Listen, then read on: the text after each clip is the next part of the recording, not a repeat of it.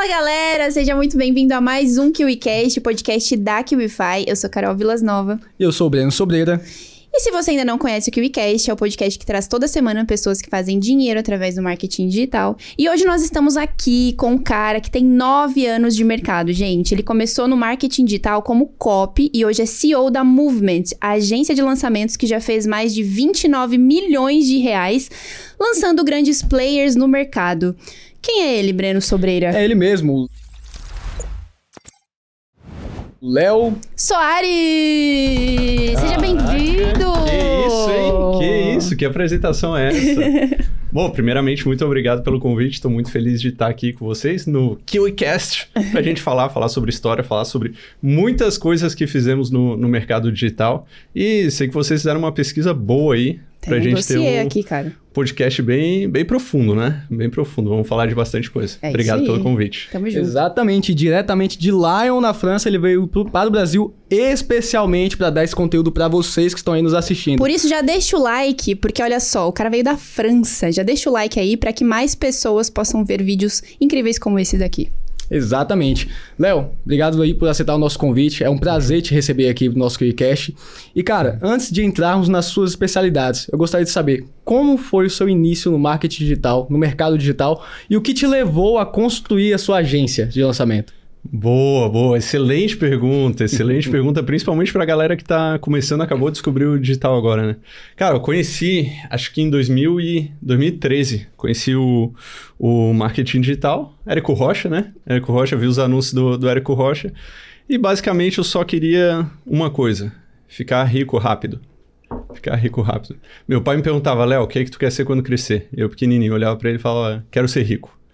E aí, quando chegou aquela super promessa, fique rico rápido trabalhando da praia, quase sem trabalhar. Trabalho quatro horas por dia. Exatamente. Por semana. Por semana. Por É. semana. Semana. Eu cheguei, pô, é isso que eu quero. É isso que eu quero. V- vamos nessa. E aí caí no anúncio e. O resto é história, né? Acho que todo, todo mundo sabe, participei de lançamentos, entramos. Na realidade, a, a gente entrou, eu e meu irmão na época, Mustache, né? Acho que a galera conhece. Ahn, a gente participava de uma, de uma empresa de marketing multinível. E aí, cara, foi um golpe que a gente caiu. Pega, pega, Como é que foi pega isso? essa, pega essa. a gente tava no marketing multinível. A gente sempre queria ficar rico, né? Ficar Aham. rico e se for rápido, me- melhor ainda. Mas de maneira legal. Aí a gente entrou numa empresa de, de marketing multinível e tinha um outro cara de uma, de uma outra empresa, um gordinho, um gordinho safado, cara. É, ele descobriu o digital antes da gente. Ele descobriu o digital antes da gente. E na época, no começo do Fórmula de Lançamentos, tu fazia o Fórmula, tu podia virar afiliado do Fórmula. Hoje não, não, não pode mais, né? E ele descobriu antes de todo mundo do, do mercado multinível. E aí ele chegou pro pessoal do multinível e falou: gente, tem um curso que dá para você recrutar pessoas para sua pirâmide, quer dizer, é, é multinível, né? Para sua. é, é isso aí. É, você, você consegue recrutar usando marketing digital. Isso lá em 2013 ainda. Nem tinha Instagram, né? Era só o Facebook que, que a gente usava. E aí ele no- nos vendeu o Fórmula, acho que eram uns 4.500 na época, e com um bônus especial, que era um bônus dele de uma ferramenta que ia captar pessoas au- automaticamente. E aí, pô, uma super promessa e tal, a gente chegou, pô, vamos comprar isso aí. Mais pela ferramenta do que pelo curso mesmo. Aí o cara vendeu, compramos o curso e tal. Cara, deu uma semana, duas semanas, o cara desapareceu. Não entregou. O gordinho desapareceu. Não. Aí, Meu Deus. aí eu e meu irmão, a gente olhou, pô, mano, beleza, né? Caímos aí no golpe. Bah, e aí? Não pegamos o bônus. E aí a gente tinha o quê? Tinha o curso, né? Aí a gente falou, ah, 4.500 foi o curso, então temos o curso, vamos fazer o curso. Aí fomos fazer o curso. Aí começamos a fazer. Aí eu, que me- eu e meu irmão, a gente começou a fazer o Fórmula lá em 2014, isso. Lá em 2014. E, e quais foram suas primeiras experiências com lançamentos, assim, depois que você Cara, fez o curso? Primeira coisa foi um amigo meu, já estava no, no mercado de infoprodutos, e ele tinha um curso sobre produtividade. E eles queriam colocar afiliados para vender. Eles olharam, eu e o meu irmão, ó, os dois estão aí, aí sem fazer nada, vamos chamar esses caras. Aí cha- chamou eu e meu irmão, falou, ó, vocês vão, querem ser gerente de afiliados, vocês ganham comissão sobre o que os afiliados forem vender e tal. E a gente, pô, excelente, né? Vamos vender, os caras vai quase uma pirâmide nossa mesmo. Sai de uma ir outra. A gente, a nossa própria. a gente, inclusive, se você tiver uma pirâmide no começo, tamo aí. Mas tem que ser no começo, né? Porque o problema é quando o cara entra no pi- pirâmide no final. Mas aí ele- eles nos chamaram pra ser gerentes de, de afiliados, a gente nem sabia que porra era essa. Eles nos, nos explicaram, mas a gente, ah, faz sentido, vão, vão ganhar comissão em cima dos caras. Bora pra cima. Só que a gente não tinha contato de nenhum afiliado, nem sabia como é que, co- como é que funcionava a, a, a parada, assim. Fomos, fomos descobrindo. Só que, conforme a gente foi começando a trabalhar e entender, eh, teve um dia que eu comecei a escrever uns e-mails, um- uns e-mails de vendas. E aí eles viram que eu comecei a escrever e-mail e começou a vender. Vender mais do que vendia. Eles falaram, pô, o Léo é bom copywriter. Aí eu, copy o quê? Nem sabia. o quê? E Não assim sabia. nasce um talento, né? É, exatamente, exatamente. E aí eles falaram, olha, agora tu vai ficar escrevendo. Só vai ficar escrevendo. Cara, aí eu ficava escrevendo. Só que era um negócio que eu não não curtia, mano. O assunto não curtia. Sério? Produtividade. Ah, tá, o assunto. O assunto, Mas escrever você gostava. Não gostava de escrever, nunca gostei de escrever, mas eu sei que eu sou muito bom nisso. Entendi. Então é aquele negócio, pô, precisava fazer, dava resultado, dava, querendo ou não, dava vendas. E eu cheguei, pô, acho que não é, acho que não é por aqui, acho que não vai ser tanto o lance de, de produtividade. Até porque eu não sou um cara produtivo, assim, né? Então, é um negócio que eu achava legal e tal, mas não, não brilhava o olho. Você não se identificava. É, exatamente, exatamente. E aí, depois de uns seis meses trabalhando assim como gestor de afiliados e depois copy, eu falei pra eles, cara, vou, vou sair. Vou fazer alguma coisa minha. Vou fazer alguma coisa minha. E aí, nessa, foi aquela que a gente estava falando ontem na limusine, né? Que, por sinal, muito obrigado. Excelente ser recebido de, de limusine no, no aeroporto. Mas que eu tava te, te contando ontem, que eu cheguei para eles e falei assim, cara, vou fazer meu, meu próprio lançamento, vou, vou me lançar. E aí eu fui ver, ah, vou me lançar, vou ensinar o que para as pessoas, né? Não sei, porque eu não sei, não sei nada. Vou, vou ser especialista em quê? Não sei. E aí, na época, assim, porque qual que é a base do lançamento? É você criar um curso e vender o, vender o curso. Para você criar um curso e vender o curso, teoricamente, você precisa saber sobre o assunto, né? Sim. Sim. Na, na prática, a gente sabe que tem gente que, que vende curso que, não- que, que não entrega, né? Não, não tem o skin the game. Mas, mas foi algo que eu, não, que eu nunca quis fazer. E na época, tinha um negócio que estava muito em moda, que era o congresso online. Você fazer um congresso online. Como é que funciona o congresso online? Ele funciona muito bem para quem não tem produto, não tem eh, autoridade e não tem audiência. Para você começar.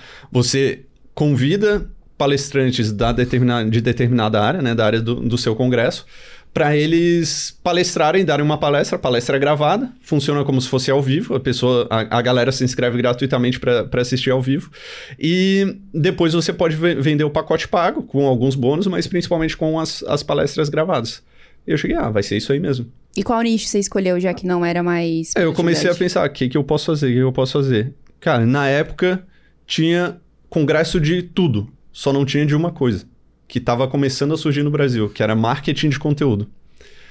E aí eu cheguei, pô, não conheço tanto, não sei se curto tanto, mas é algo que não tem no mercado. Então é meio que um oceano azul. Eu sempre gostei de olhar para mercados onde é mais fácil de vender.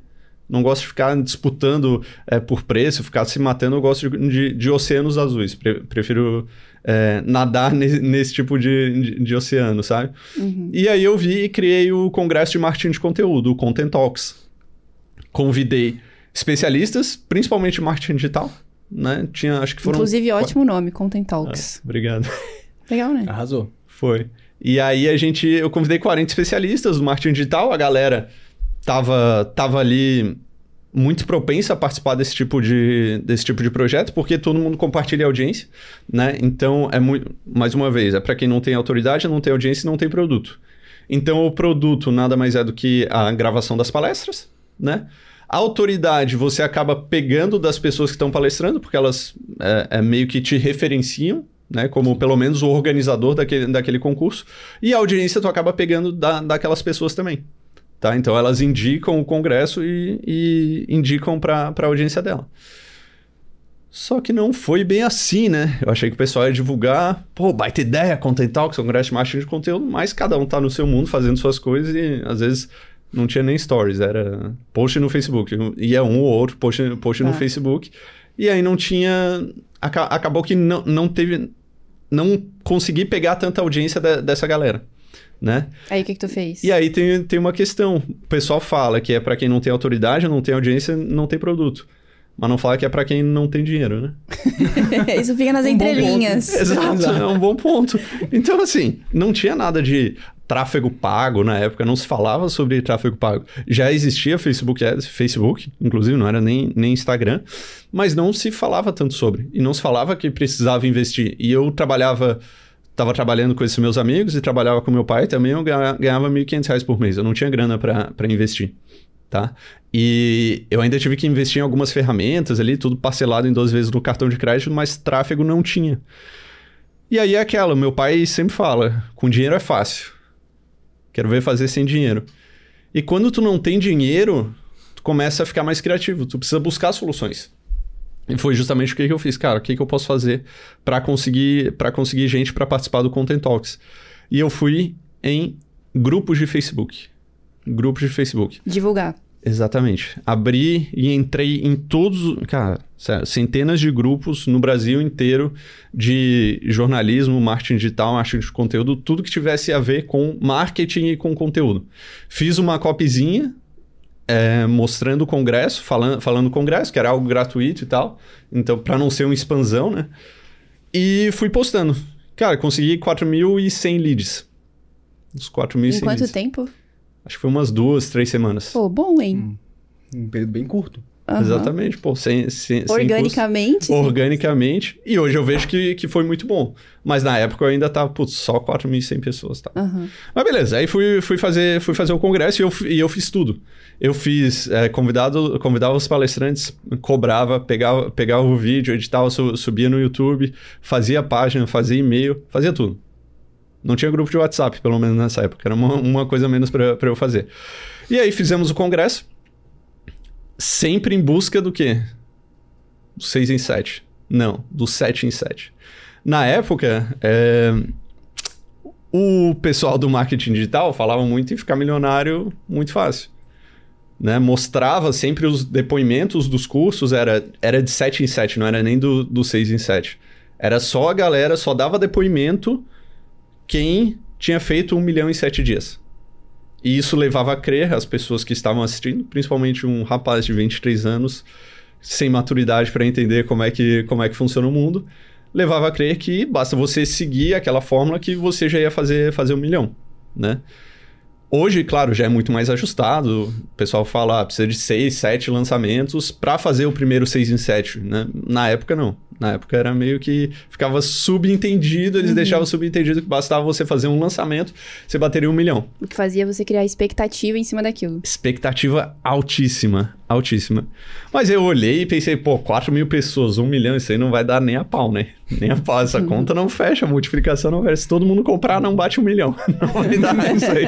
Se, se os caras comprar duas, três vezes, talvez, talvez role.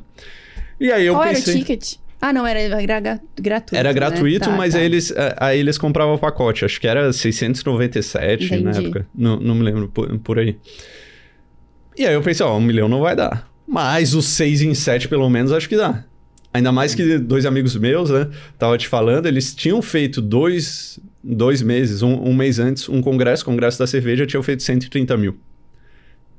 E aí eu cheguei, pô, se esses caras meteram 130 mil sem saber nada de marketing digital, sem saber nada de copy, os meus 100 tá garantido. 100 mil eu, eu, eu garanto. 6 em 7 eu, eu garanto.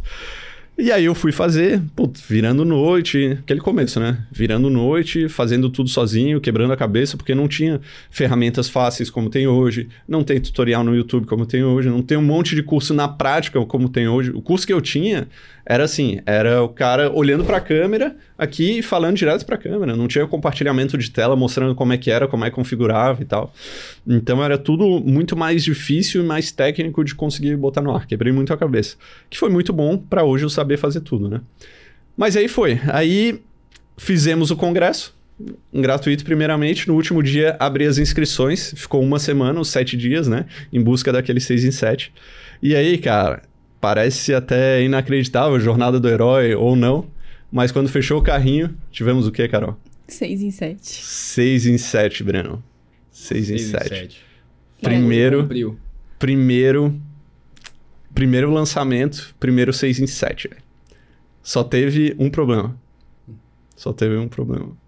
Cara, não foi seis dígitos em 7 dias. Os 100 mil, né? Foi 6 mil em 7 dias.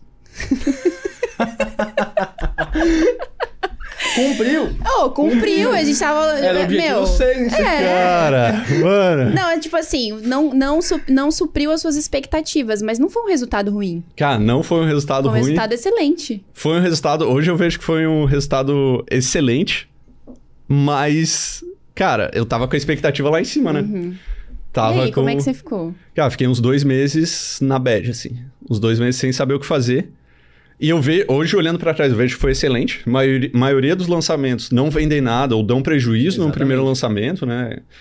E o meu foi, foi 6 mil de lucro, na real, não foi 6 mil de faturamento, né? Eu gastei com as plataformas lá uns 5 mil, deu 11 mil de, de, de faturamento, 6 mil de lucro. E foi excelente. E hoje eu, hoje eu vejo, olhando pra trás, uma das coisas que, que, eu, que eu percebo é... Cara, faz nove anos que eu fiz isso.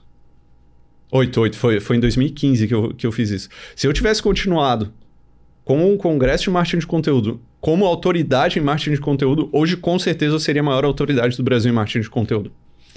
Mas aquele problema da expectativa altíssima e a realidade não foi uma realidade ruim, mas como a expectativa estava muito alta, é, eu, eu me senti frustrado e entrei num período assim, numa. Não foi diagnosticado como depressão, né? Mas eu acredito que foi, sei lá, uma pré-depressão, uma semidepressão, uns dois meses sem saber o que fazer, sem saber o que fazer. Até eu entrar num webinário e um cara me vendeu um outro curso.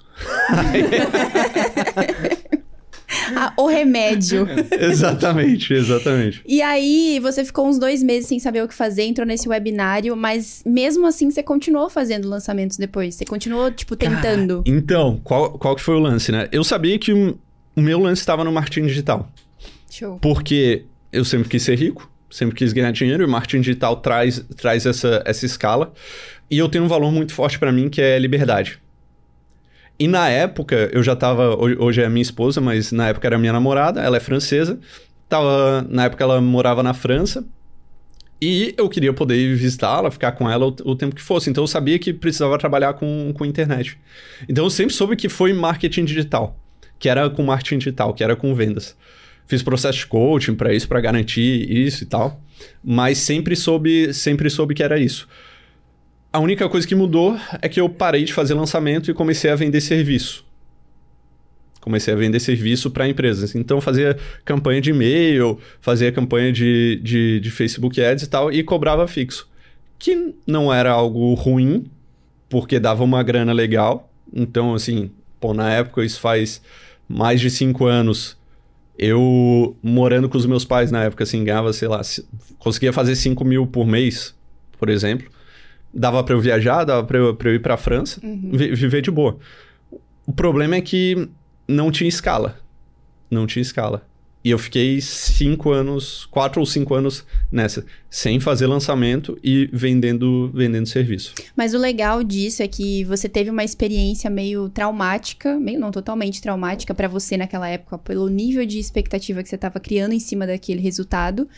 E depois você ficou sem fazer lançamentos por um período, porém prestando serviço justamente com o conhecimento que você tinha adquirido tendo feito a experiência anterior. Exato. Então isso traz uma bagagem muito, muito grande pra Total. pessoa, né? Uhum. E em relação a. Eu acredito que você desenvolveu também bastante soft skills nesse período, né? Uhum, uhum. E aí eu quero saber de você, é, hoje, com a visão que você tem mais amadurecida, com mais experiência, mais bagagem, quais são as soft skills que você acredita que uma pessoa precisa desenvolver para conseguir tocar um lançamento hoje em dia?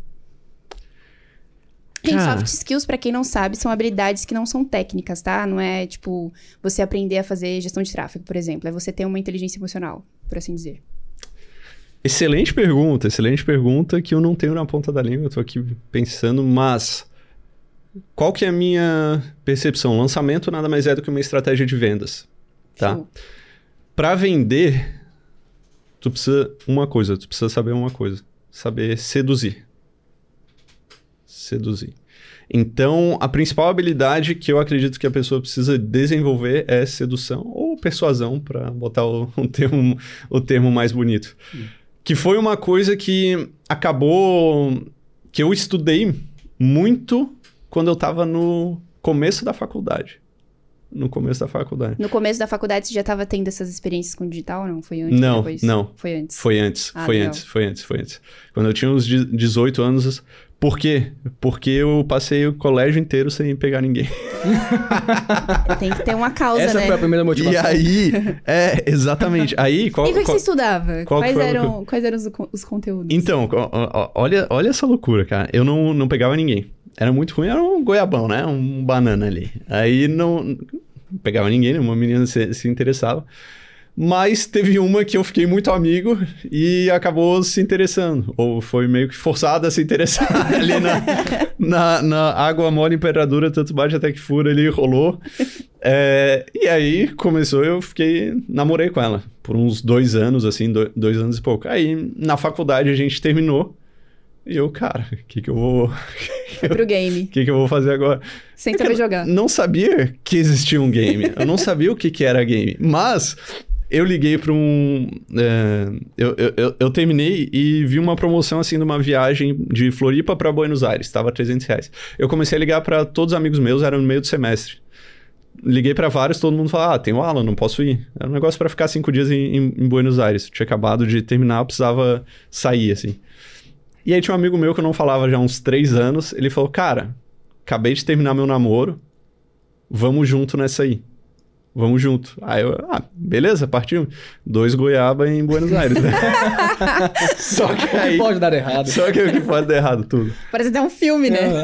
Só que aí ele falou, cara, um amigo meu me mandou um PDF aqui. Vou te mandar. Um PDF aqui, né? Um PDF, um livro em PDF. É. Era de sedução. E aí eu li esse livro e, cara, esse livro mudou minha vida. E eu tenho certeza que mudou de muita gente que tá nos ah, assistindo também. Porque os caras não falam. Os caras cara não falam. Qual que é o livro? Fala Chama O Jogo, a Bíblia da Sedução. Oh, eu acho que o Marcelo conhece. Aí, ó. Ah, o Pedro conhece. Pedrão se entregou. Você conhece, Breno? Não. Eu acho não. que o Marcelo conhece. Com certeza conhece. E o Breno tá mentindo. não posso revelar meus segredos agora. é, é, exatamente. Cara, o jogo, a Bíblia da Sedução. Que é, todos os caras que a gente vê hoje de. Acho que Pua já passou assim um pouco, mas tem os caras de Red Pill, essas paradas. Todo, todo, mundo que fala de sedução é filho desse filhote do Neil Strauss, do, do jogo, da Bíblia, da Bíblia da Sedução. Mudou a vida, cara, de muita gente que eu conheço, muita gente bem sucedida, muitos homens bem sucedidos, porque ele ensina sedução, ele ensina o jogo, ele ensina primeiro, que existe um jogo e quais são as regras do jogo. Só qual que é a grande questão? As mulheres, elas já nascem com uma inteligência social. Elas... É hum. isso. Sim, Carol, estou te elogiando aqui, estou te elogiando. Temos que brigar pela inteligência. Tá Exato. E o cara não, os homens não. Então, para a mulher é, é, muito mais, mais fácil ela, ela interagir socialmente e, consequentemente, na parte da, da sedução, de, de ter relacionamentos também, as coisas acontecem meio que ao natural. Uhum. Pro cara, não. O cara não sabe como é que é, né? Aquele lance que do... A, a mulher tá flertando, como é que é? Começa a olhar, joga o cabelo tal, dá pequenos sinais. O cara ou não percebe, ou a mulher olhou para ele e ele começa... Arregala o olho. Regala o olho e fica olhando. Ou a mulher olhou uma vez, o cara já vai reto. Então o cara não tem, não tem, não tem essa noção. Então, quando você e... diz que sedução é uma soft skill que a pessoa precisa desenvolver para tocar bem um lançamento, quer dizer sobre também ter a habilidade de convencer pessoas na COP. Exato. Na COP, equipe. Legal. Com, com a equipe, fechar com o especialista, tudo. No final é relacionamento interpessoal né? A questão da, da inteligência social. O Gustavo Gambit fala, fala muito sobre isso, sobre a inteligência social. Existem várias uh, habilidades, né? como negociação, por exemplo, mas a principal é, é, é, persuasão, é entender as outras pessoas, entender os sinais que ela, que, é, que ela dá, sinais verbais e não verbais, conseguir ler mais do que, do que a pessoa está falando. Então, para entregar a copy certa, conseguir ler o público, para entregar a copy certa, para saber como manejar a equipe, não é, não é manejar, né? É, é, que em inglês é management, é fazer a gestão da equipe, como fazer a gestão da equipe e como fechar com especialistas, né? Porque eu sou lançador, a gente tem agente de lançamento a gente vive com base em especialistas, em lançar especialistas. Que no final das contas são pessoas. São pessoas. E aí tu tem que saber lidar com elas. E tem diversas agências de lançamento. Uhum. Por que, que o cara vai lançar comigo e não com, com, outro, com outro especialista? Perfeito. Entendeu? Então, vou dar, dar um exemplo básico, assim. Se arrumar. Pô, eu tô aqui de terno, não é toa. Não é porque eu gosto de, de andar de terno. Até gosto. me, sinto, me sinto bem. Mas assim, é porque eu sei o impacto que estar de terno, as pessoas que estão que olhando, estão vendo o nosso podcast, eu sei o impacto que tem você estar de terno é, e a, a mensagem que você passa. Tem um monte de gente do digital, donos de agência, que, cara, não se vestem bem, preferem estar confortáveis. Não tem problema tá? Mas só saber que a maneira como você se veste impacta. Comunica alguma coisa. Comunica, está comunicando. Né? A parte visual comunica muito. Assim como numa página, não é a cópia a parte mais importante, a parte visual é a parte mais importante que está, que está, que está comunicando. Então, se você vai no evento, o evento é a melhor maneira de você conseguir experts para lançar. Eventos, desde mastermind, são os, os, os, os eventos de, de altíssimo nível, mas qualquer evento de, de marketing digital, que o IFI Festival, inclusive, excelente. Que... Ah, mas é quando esse podcast sair, provavelmente já vamos ter passado o evento e vai ter sido incrível, gente. Ah, Queria puta. muito ter te visto Venho lá. do futuro para falar. Fiz um lance aqui, fiz a escada para vocês falarem do que o IFI Festival, que tá foi vendo? excelente. Por isso que você tem que saber desenvolver habilidades interpessoais e uma delas é comunicação. Que daí você ah. pega esses ganchos no ar assim, ó, aproveita oportunidades ricas de colocar Exatamente. uma sugestão, né? É, inclusive queria falar sobre o QI5 Festival, que que aconteceu recentemente. Sensacional, excelente evento. Mas assim, só, só para concluir, né? Uhum. Eventos é um, um, dos melhores lugares, é o melhor lugar, na real, é o melhor lugar para você fechar parcerias. Uh, seja você um copywriter que quer prestar serviço para um especialista ou para uma agência de lançamento, seja você um lançador que quer pegar, pegar novos especialistas. E aí, é claro que o resultado é o que fala mais alto. É óbvio que um especialista quer uma agência que já tenha feito o lançamento de sete dígitos, prefere essa agência do que uma agência que está começando, que não necessariamente é melhor para ele, tá? Depois eu posso, posso falar mais so, sobre isso. Tem Sim. várias vezes que eu falo, cara, eu não sou a melhor opção para ti. Mas é, o resultado fala, sim, mas muita gente entrega resultado. Agora, quando tu está conhecendo a pessoa, o que que ela vê? Ela tá vendo teu resultado? Pode até estar tá vendo, tá? Tá com a plaquinha aqui de um milhão, bateu um milhão? Sim, tá, tá vendo. Mas como tu tá vestido, como tu fala, o jeito que tu fala, às vezes fala muito mais ou é tão importante quanto a plaquinha que tu tá segurando na mão. Porque, beleza, o resultado mostra que tu já chegou lá. Mas quando as pessoas vão buscar um especialista, ele tá buscando um lançador, ele quer o resultado, mas ele quer principalmente a confiança a confiança. Sim. E aí é aquela, pô, se eu chego lá, alinhado, o pessoal fala que é o estilo francês, mas eu comecei antes de mudar para França, mas o pessoal fala, fala isso. Se eu chego lá e um cara de bermuda e camiseta preta, qual que passa mais confiança de que vai, de, de que vai conseguir fazer um trabalho bom pro cara e faturar? O cara que tá bem vestido. Exatamente, exatamente. Então não é à toa que eu me, que eu me visto assim. E eu, eu sabia disso, eu comecei no, no, marketing, no marketing digital quando eu não tinha resultado dessa forma e chamava atenção por causa disso, mas eu não tinha resultado, né? Então eu tava ali no fake it until you make it. Uhum. E a galera olhava, pô, esse cara deve ser bom. Só pela maneira como eu vestia, me vestia, não porque não tinha resultado. E aí eu até come... falando nisso, cara, eu cometi um erro recentemente, até ano em 2019 que eu, que eu estourei, comecei a ganhar, ganhar grana. E aí eu pensei nisso, eu pensei, cara, já tenho resultado, agora eu não preciso me vestir mais dessa forma, posso ir de boa, posso ir confortável. E eu ia de calça jeans, de camisa, e eu vi que, mudar, que mudou a percepção das pessoas. Eu vi que baixou o meu valor social, mesmo tendo faturado, faturado muito mais. E aí faz um ano mais ou menos que eu comecei, voltei a me vestir bem. Porque eu vi na prática que, cara, isso fala mais. Se vestir bem, se comunicar bem, fala mais alto do que os teus resultados. É isso. Você falou uma, um, uma coisa legal aí sobre confiança, e isso conecta muito com o que você está trazendo aqui sobre as soft skills e tudo mais, porque no final das contas, para você fechar com um expert, você precisa criar uma relação de confiança, que no final das contas é uma relação, então tu precisa Uhum. saber conduzir uma relação, mesmo é, mesmo não sendo uma relação amorosa, afetiva, mas sim Uhum. uma relação interpessoal para que a pessoa confie em você e feche com você no final das contas. Exatamente. Precisa seduzir a pessoa. Precisa né? seduzir a pessoa. No final é tudo sedução, pessoal. No final É é, tudo isso. Sedução sedução. resume o mundo das vendas, do relacionamento e praticamente tudo, né? Exato. Mas, cara, partindo agora para o assunto mais específico sobre a tua área de atuação. Uhum. É bem interessante porque desde o início você sempre teve clareza sobre o que você quis. Você fez sobre o lançamento do 6 em 7, né? Ficou marcado. Então começou a trabalhar fazendo serviço. É, quando você voltou a atuar com lançamentos e quando você voltou de fato, como você fazia para fazer essa pesquisa de público? Você fechou com o novo expert. Principalmente eu acho que seria interessante você trazer aqui sobre a tua primeira experiência. Fechou com o primeiro expert, como você fez para poder fazer esse meio de campo? Então, organizar o primeiro lançamento dele. Boa, excelente. Cara, eu tava em. Eu fiz o primeiro lançamento, o primeiro 6 em 7, né? em 2000 e 2015. E eu fiquei até o final de 2018 vendendo serviço, tá? Eh, e aí eu. Eu lembro que no final de 2018, eu, eu e a minha esposa, minha namorada, na época, a gente se mudou para São Paulo. E eu tava meio que quebrado, assim, porque eu continuava faturando 5 mil reais por mês. E São Paulo a vida, a vida é mais cara, Sim. bem mais Sim. cara, né?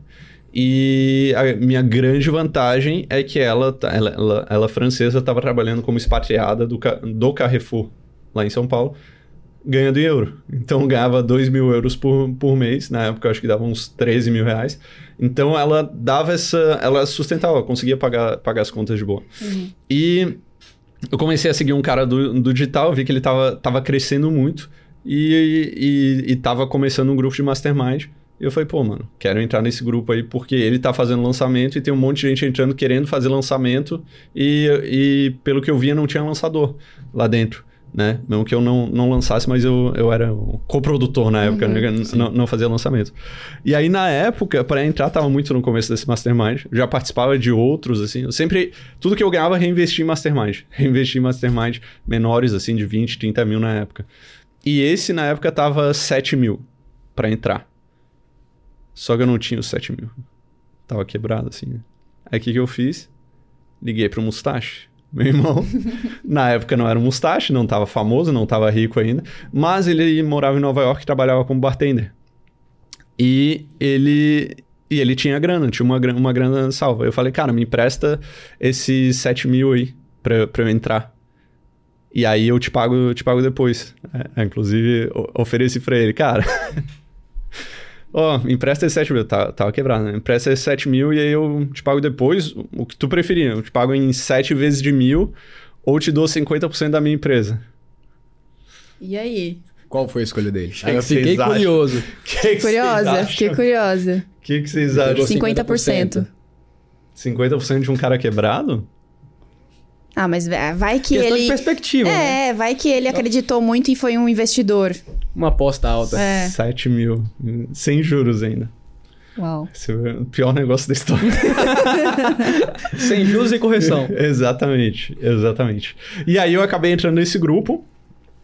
Ah, meio, claro, não, o cara não deixava entrar quem não tivesse grana, assim, né? Eu- Mas eu me vestia bem, parecia que tinha, que tinha grana. Ele não sabia que eu tinha pedido dinheiro, emprestava pro meu irmão. Depois eu até falei, eu já até. Pô, mas assim, desculpa te cortar, mas a COP foi boa. Você quer que eu te pague 7 mil em, em algumas vezes aí de mil ou 50% da minha empresa? É impactante, faria pensar, nossa, será que ele já tá desenrolando os negócios? Exatamente. A COP foi boa, mas não colou. Não- É. Que bom pra mim, né? É, exato. Bom pra mim. Pô, imagina ter perdido 50% Deu certo. Exato, certo. exato. Foi essa excelente escolha que ele fez pra mim. né? Cara, daí eu entrei, entrei nesse grupo e tava todo mundo fazendo lançamento. Né? E eu acredito muito naquele lance do, do, do ambiente, da importância do, do ambiente. Aquele Com clichê do você é a média das cinco pessoas com quem você mais anda. Se tu tá num grupo que todo mundo vende serviço, tu vai acabar vendendo serviço. É o que eu tava. Tava em outros masterminds que a galera vendia serviço. E era o que eu fazia. Entrei nesse grupo, tava todo mundo fazendo lançamento. Eu nunca tinha feito lançamento clássico mesmo. Fechei com um cara lá primeira vez e aí fui fazer, fui fazer esse, esse primeiro lançamento. Que também não deu 6 em 7, deu 70 mil dessa vez, mas mesmo assim eu fiquei meio, meio pra baixo, porque ainda não foi, não foi o, 6, o, o 6 em 7. Mas aí tu tinha perguntado sobre pesquisa de público. É. Isso, exatamente. Você fecha, fechou com o expert. Como você faz pesquisa de público? Eu acho que o mais importante é a gente retomar lá do seu início. Quando você foi fazer esse lançamento, fechou com o primeiro expert. Sim. Como é que tu fez pesquisa e qual era o nicho dele? Cara, o nicho dele era muito ruim.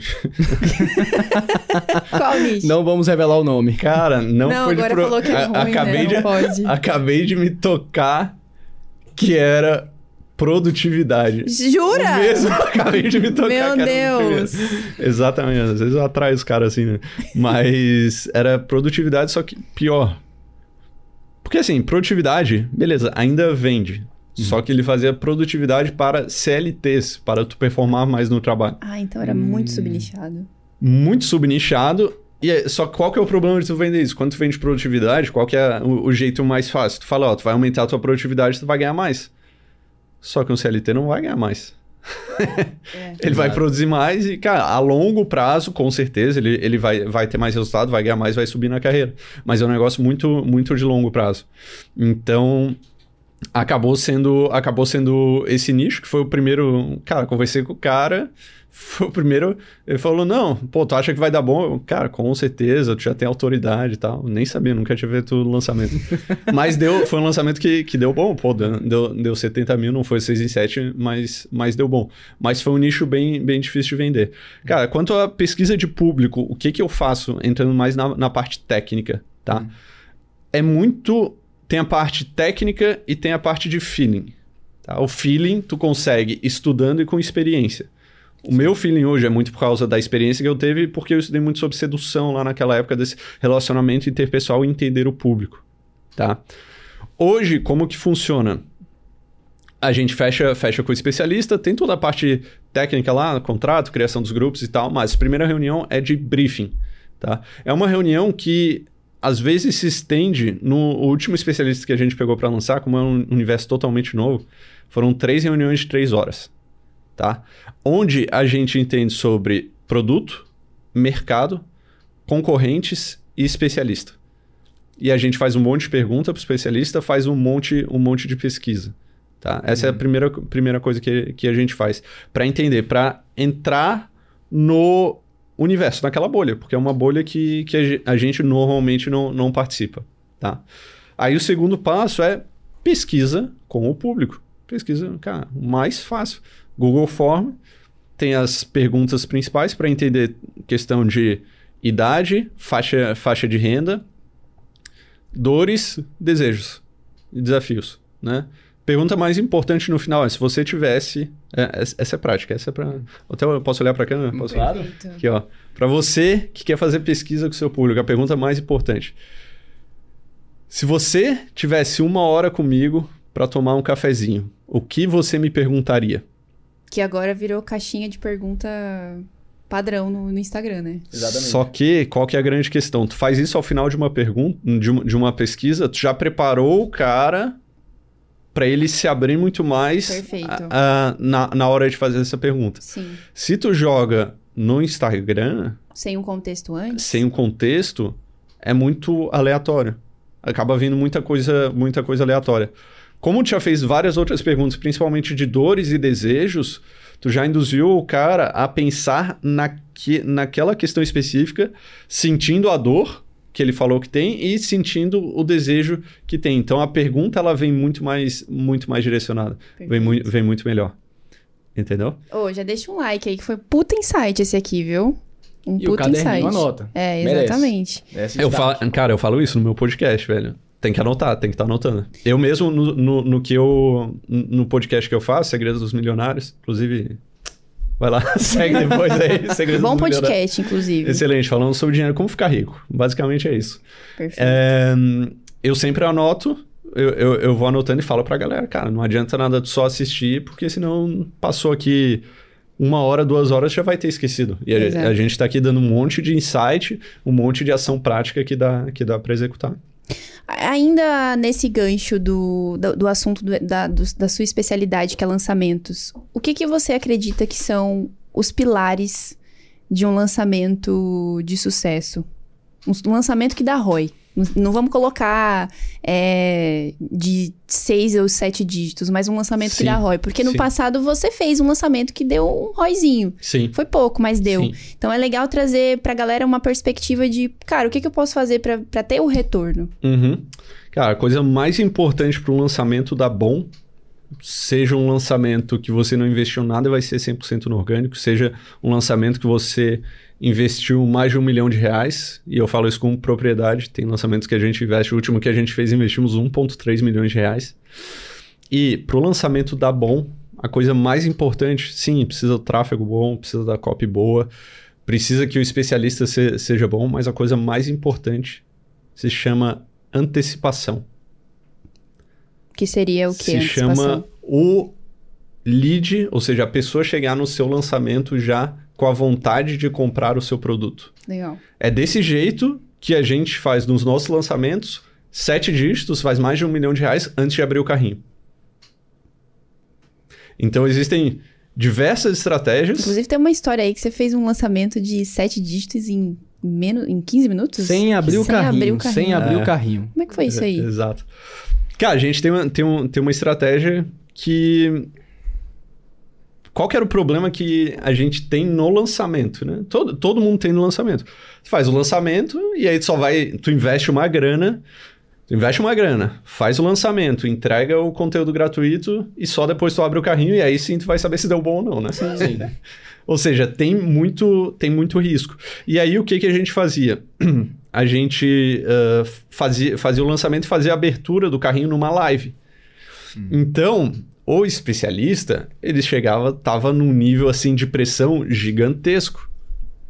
Gigantesco. É como se assim, tu entrasse num jogo perdendo de 3 a 0. E aí tu precisava recuperar naquela live ali.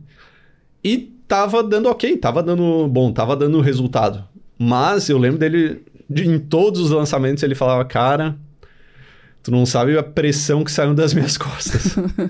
é muito Não sabe a pressão né? que saiu das minhas costas. Porque tu tá lá tendo que performar, sabendo que tu botou uma grana e que tu não sabe se vai vender ou, ou, quanto, quanto vai vender. Então o especialista tá lá pensando, putz, será que tá vendendo? Quanto que tá vendendo? E muitas vezes ele não consegue ter esse, esse número 100% certo ali. E estar concentrado, concentrado em vender. Então, o que que, o, o que que a gente fez? Hoje, várias, várias pessoas já, já... Eu ia falar copiaram, mas modelaram, né? Modelaram, modelaram isso aí. Roubaram como um artista. É, mas é o mundo do lançamento, é, é isso aí, né? Faz parte. A gente também Uh, não é tudo 100% autoral Na verdade, nosso. é importante que... roda, né? Não, então, e é, é, importante que você roube como um artista e não copie, né? Lupa. Se souber roubar como artista, ok. Tá tudo certo. É, exatamente. exatamente. Mas basicamente o que, que, que, que a gente fez? No começo, antes do. O, o CP... o lançamento tem os CPLs, né? Os CPLs são o quê? Os episódios do teu curso gratuito que tu oferece para as pessoas se cadastrarem. Elas cadastram, assistem o curso gratuito e ao final, no final do curso, tu vende essa. Tu vende o teu curso completo, tua mentoria, o, o que for. O que que, o que que a gente fazia? A gente tinha a última aula, que abria as inscrições. Então, na penúltima aula, a gente já falava, ó, oh, pessoal, a gente vai ter um curso aqui. Muitas pessoas já, já sabiam, mas o que, que a gente começou a, a, a fazer? Jogava essas pessoas para um grupo separado. Que hoje o pessoal chama de grupo de super interessados, tá? E aí, nesse grupo, a gente já faz oferta antes. Hoje a gente já, já faz oferta, faz uma live no dia anterior, já explica tudo para os caras. E enquanto a gente abria o carrinho, fazia a, a, última live no domingo às 8 horas, abria o carrinho às, às 9 e meia, o que, que a gente fez? Para esse grupo de super interessados, a gente abriu, fazia a live é, só fazendo oferta no sábado e abria o carrinho às 6 da tarde. Ou seja, duas horas antes de começar a última aula, a live final que abre o carrinho oficialmente. E aí o que, que aconteceu? Se você faz bem esse trabalho de lançamento, que é o que eu chamo de efeito avalanche, né? Por morar nos Alpes lá, eu vi, eu vi acontecendo algumas vezes avalanche, a força que tem uma avalanche e, e, e vai acontecendo e, e, vai, vai criando esse efeito. Quando você prepara muito bem um lançamento, quando você abre as inscrições, a maioria das, das, das vendas acontece ne, nesse momento. Acontece nesse momento, assim que você abre. E quando você prepara muito bem, você joga muita gente já no grupo de super interessados, deixa os caras prontos, tem toda a oferta, os bônus e tudo mais, para os caras serem os primeiros a comprar. E foi desse jeito que a gente fez esse. Abrimos as inscrições às 18 horas. Aí eu não fiquei vendo ali, porque, sei lá, não, não gosto. Não, não é que dá azar, mas eu fico uhum. meio nervoso assim. Dá uma ansiedade. É. Aí quando eu vi 18 e 15, cara, tava lá. Um milhão de reais. Bah. Em 15 minutos. Exatamente. Antes Pô, de abrir o carrinho. 7 em 15. 7 em minutos. 15. É, o pessoal fica falando 7 em 7. Não, o negócio é 7, 7 em 15. 7 em 15. 15 7 em 15 minutos. minutos. Meu, que, que incrível. Como é que você se sentiu nesse momento? Exatamente. Foi, foi normal para você depois Rico. de ter. Simples. Sem romantizações, eu me senti rico. Não, mas é porque você lembrando da sua experiência Sim. passada, né, que foi super traumática, e aí tu viu ali um, um, de repente um 7 em 15, 15 minutos. Como é que foi isso para você? Cara, nesse caso, eu me senti saiu um peso das minhas costas muito grande, porque a, além da questão do, do investimento, mas a gente vinha de dois lançamentos que não estavam dando tão bons não estavam dando tão bons. Essa foi uma das coisas que, que a gente ajustou também. Então, quando eu vi, putz, bateu um milhão, já estamos no lucro. Aí eu, putz, cara, ainda bem. Porque, cara, a gente tá. Tem 35 pessoas na equipe. Então tem toda uma pressão. Não é, não é mais aquele jogo de eu e meu sócio que a gente. que faturamento é quase lucro e que o lucro divide por dois. Sim. A gente tem altos custos altos custos fixos, 35 pessoas trabalhando na equipe. Em lançamento chega a ser 50 pessoas. Então tem uma pressão de liderar a empresa, liderar essas pessoas e ajudar, ajudar essas pessoas. Show. Então foi, foi, um, foi um sentimento bom de, porra, co conseguimos, mas para mim, nesse caso, o principal foi de alívio de, cara, voltamos, voltamos pro game. Legal. Legal demais. Continuou o jogo vencendo, na frente ah. do placar. Então, imagino que foi bem mais leve pra tu seguir a partir disso aí, né? Exatamente. É, daí a gente começou o jogo quando. Aí quando foi a live, né? A live de abertura, cara, a gente já tava no lucro. Então o especialista jogou solto. Hum, Pô, é, é, aquele negócio, a diferença de tu tá perdendo por 3 a 0 ou ganhando de 3 a 0 Isso. Então, cara, tá ganhando 3 a 0 os jogadores lá estão lá fazendo drible, dando olé, estão jogando solto. Né? E quando tá perdendo, não, é jogo sério, tem pressão e tudo mais. Exato. E, cara, ainda aproveitando sobre esse gancho, é, quando você mencionou da questão da antecipação do público, antecipar o que eles querem, pra eles já chegarem uhum. na live querendo comprar. Sim. É, essa é uma grande dor de quem quer trabalhar com lançamento, quem faz Sim. lançamento, ou lançamento próprio, ou lançamento de outros experts. É, como você acha que você pode agora ajudar o nosso público com essa questão? Como fazer um aquecimento de público? Como sentir que é o momento certo de fazer uma live de abertura de carrinho ou até mesmo fazer uma abertura de carrinho após aquele aquecimento, captação de, de demandas, de dores? Uhum. Cara, excelente pergunta. Primeiro ponto, principalmente para quem está começando, e eu falo por mim assim. Cara, dá medo. Dá medo fazer lançamento. Porque... É uma adrenalina do caramba, né? É, só que tu não sabe como é que vai ser, né? E aí tu fica naquela, putz. Tu pensa, ah, e se não vender? Mas o principal que tu pensa é o que, que as pessoas vão achar de mim. Porque tem várias pessoas que te seguem, são teus amigos e tu tá começando um negócio novo. Então tem muita, da questão, mu muita dessa questão do medo do julgamento. Demais. Tá? Então, o principal ponto que eu sempre falo para todo mundo, eu tenho mentoria onde eu pego a galera que tá começando mesmo. E eu falo, cara, a primeira coisa é definir uma data e divulgar essa data. Cara, pode ser daqui a três meses. Eu digo que seja dois. Dois meses, dois meses tá bom. Uhum. Divulga essa data para todo mundo. No teu Insta. Então fala, ó, dia tal vou abrir as inscrições do carrinho, dia tal vou fazer o curso gratuito so sobre isso. Aí já era, cara. Aí as coisas tu tem um deadline público, não é aquele negócio que tu fala para si, ah não, vou, vou lançar no dia tal. Se tu fala pra ti, tu consegue se enganar muito fácil, né? Agora, se falou para todo mundo, tu precisa ter aquela coerência. Sim. Então precisa falar para falar para as pessoas, precisa manter essa coerência com, com as pessoas. E aí quando tu definiu a data, cara, aí tu corre atrás para fazer. Criou um compromisso. Aí tu criou o compromisso, aí tu corre atrás para fazer. O principal ponto que tem na antecipação é cara, é clichê, mas eu acho que é, que é importante falar. Tem um clichê e tem algo que, que a galera não sabe. Muita gente não sabe. Primeiro é óbvio que é gerar desejo. Como é que gera, gera desejo? Mostrando os resultados. Tá, se você vende dinheiro, mostra que tu ganha dinheiro assim ou que outras pessoas ganharam dinheiro assim. Mostra isso, faz as pessoas terem esse desejo de, pô, quero, quero ser como ele, quero ter a vida dele, eu quero, quero ganhar dinheiro da, da maneira como, como ele ganha sem entender direito, di, direito como funciona. Que isso entra um pouquinho também dentro da persuasão, né? Dá, com certeza, com certeza. É, tudo, cara, lançamento é 100% persuasão, né? Tudo que tiver de contato com o público, todos os vídeos, e-mails, tu, tudo vai ter per, persuasão, tá? E a antecipação, qual que é o grande lance? Ah, muita gente sabe disso. Ah, preciso interagir com o público, gerar, gerar desejo, sim, mas muita gente não sabe ou fica com medo até a galera fica com medo de vender, né? Tem medo, tenho medo de vender. Eu sou. Eu adoro vender, vendo tudo. Não sou vendedor nato, mas me descobri depois da, da, da sedução. Aprendi a ser, a ser um vendedor, porque eu sei que é, para ganhar dinheiro, a melhor maneira é tu saber vender, se vender, é, vender qualquer coisa.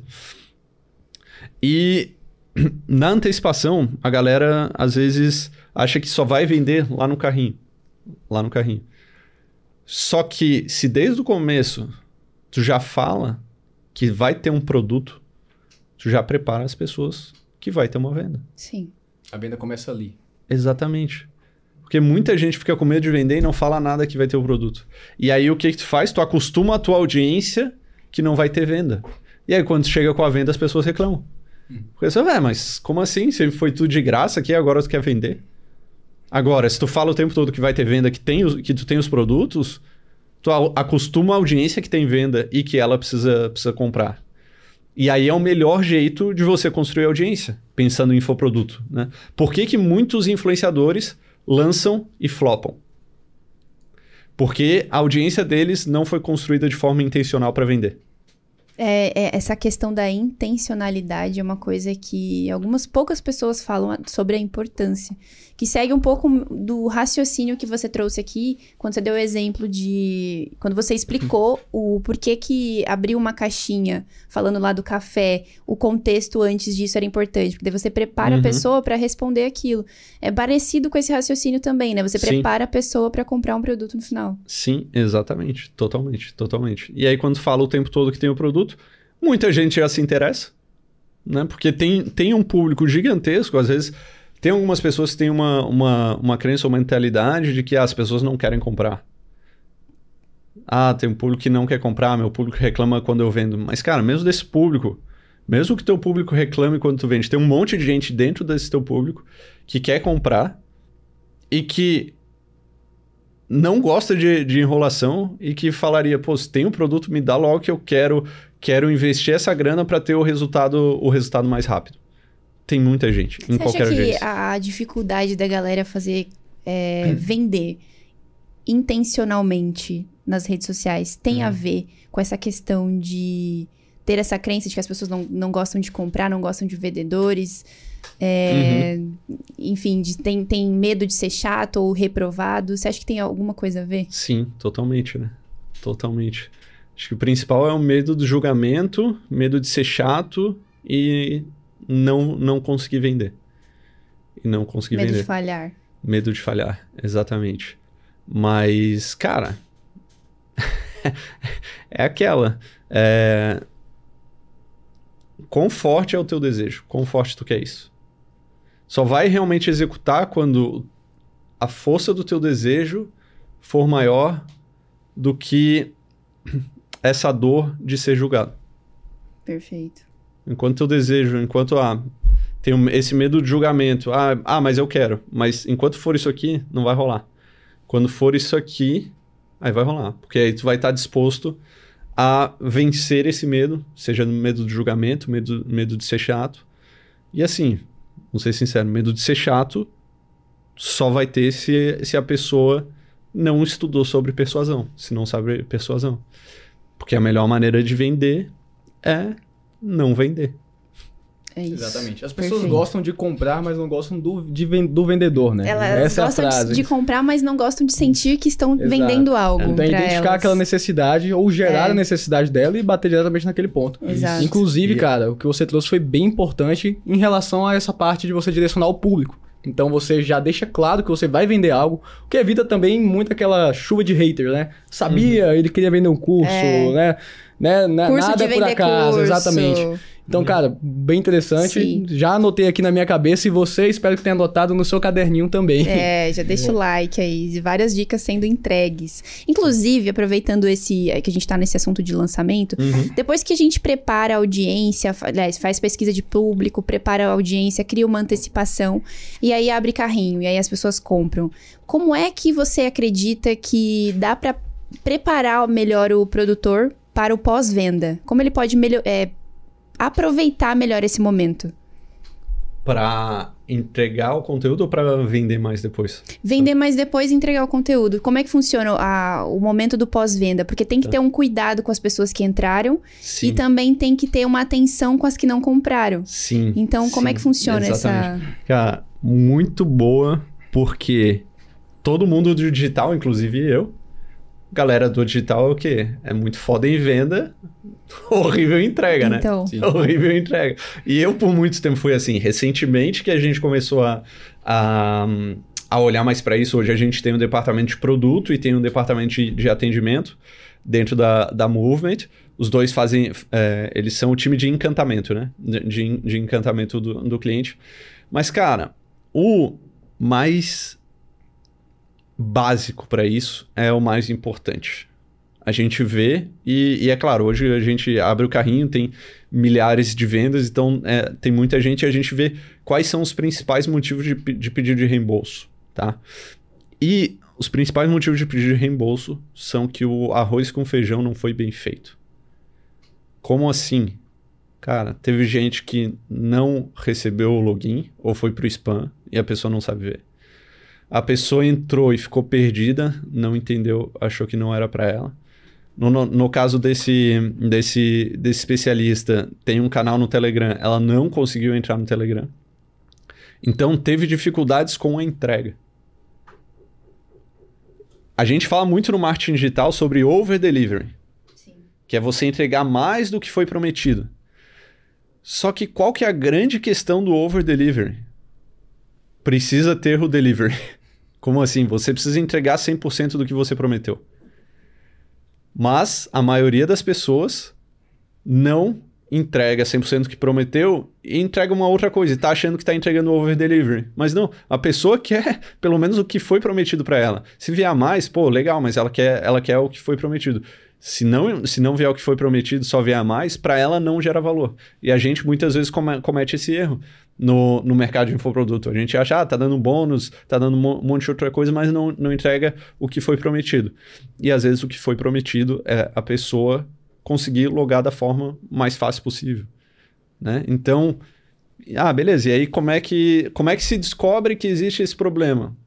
Uma coisa que ninguém faz, eu tava esse final de semana numa em um dos masterminds que eu, que eu participo, tinha uma palestra do ACO da Disney. E o que que esse ACO da Disney ele falava? Que uma vez por mês ele pegava um dia de trabalho dele, não ia para o escritório, ele ia nos parques da Disney. Ele ia lá como cliente.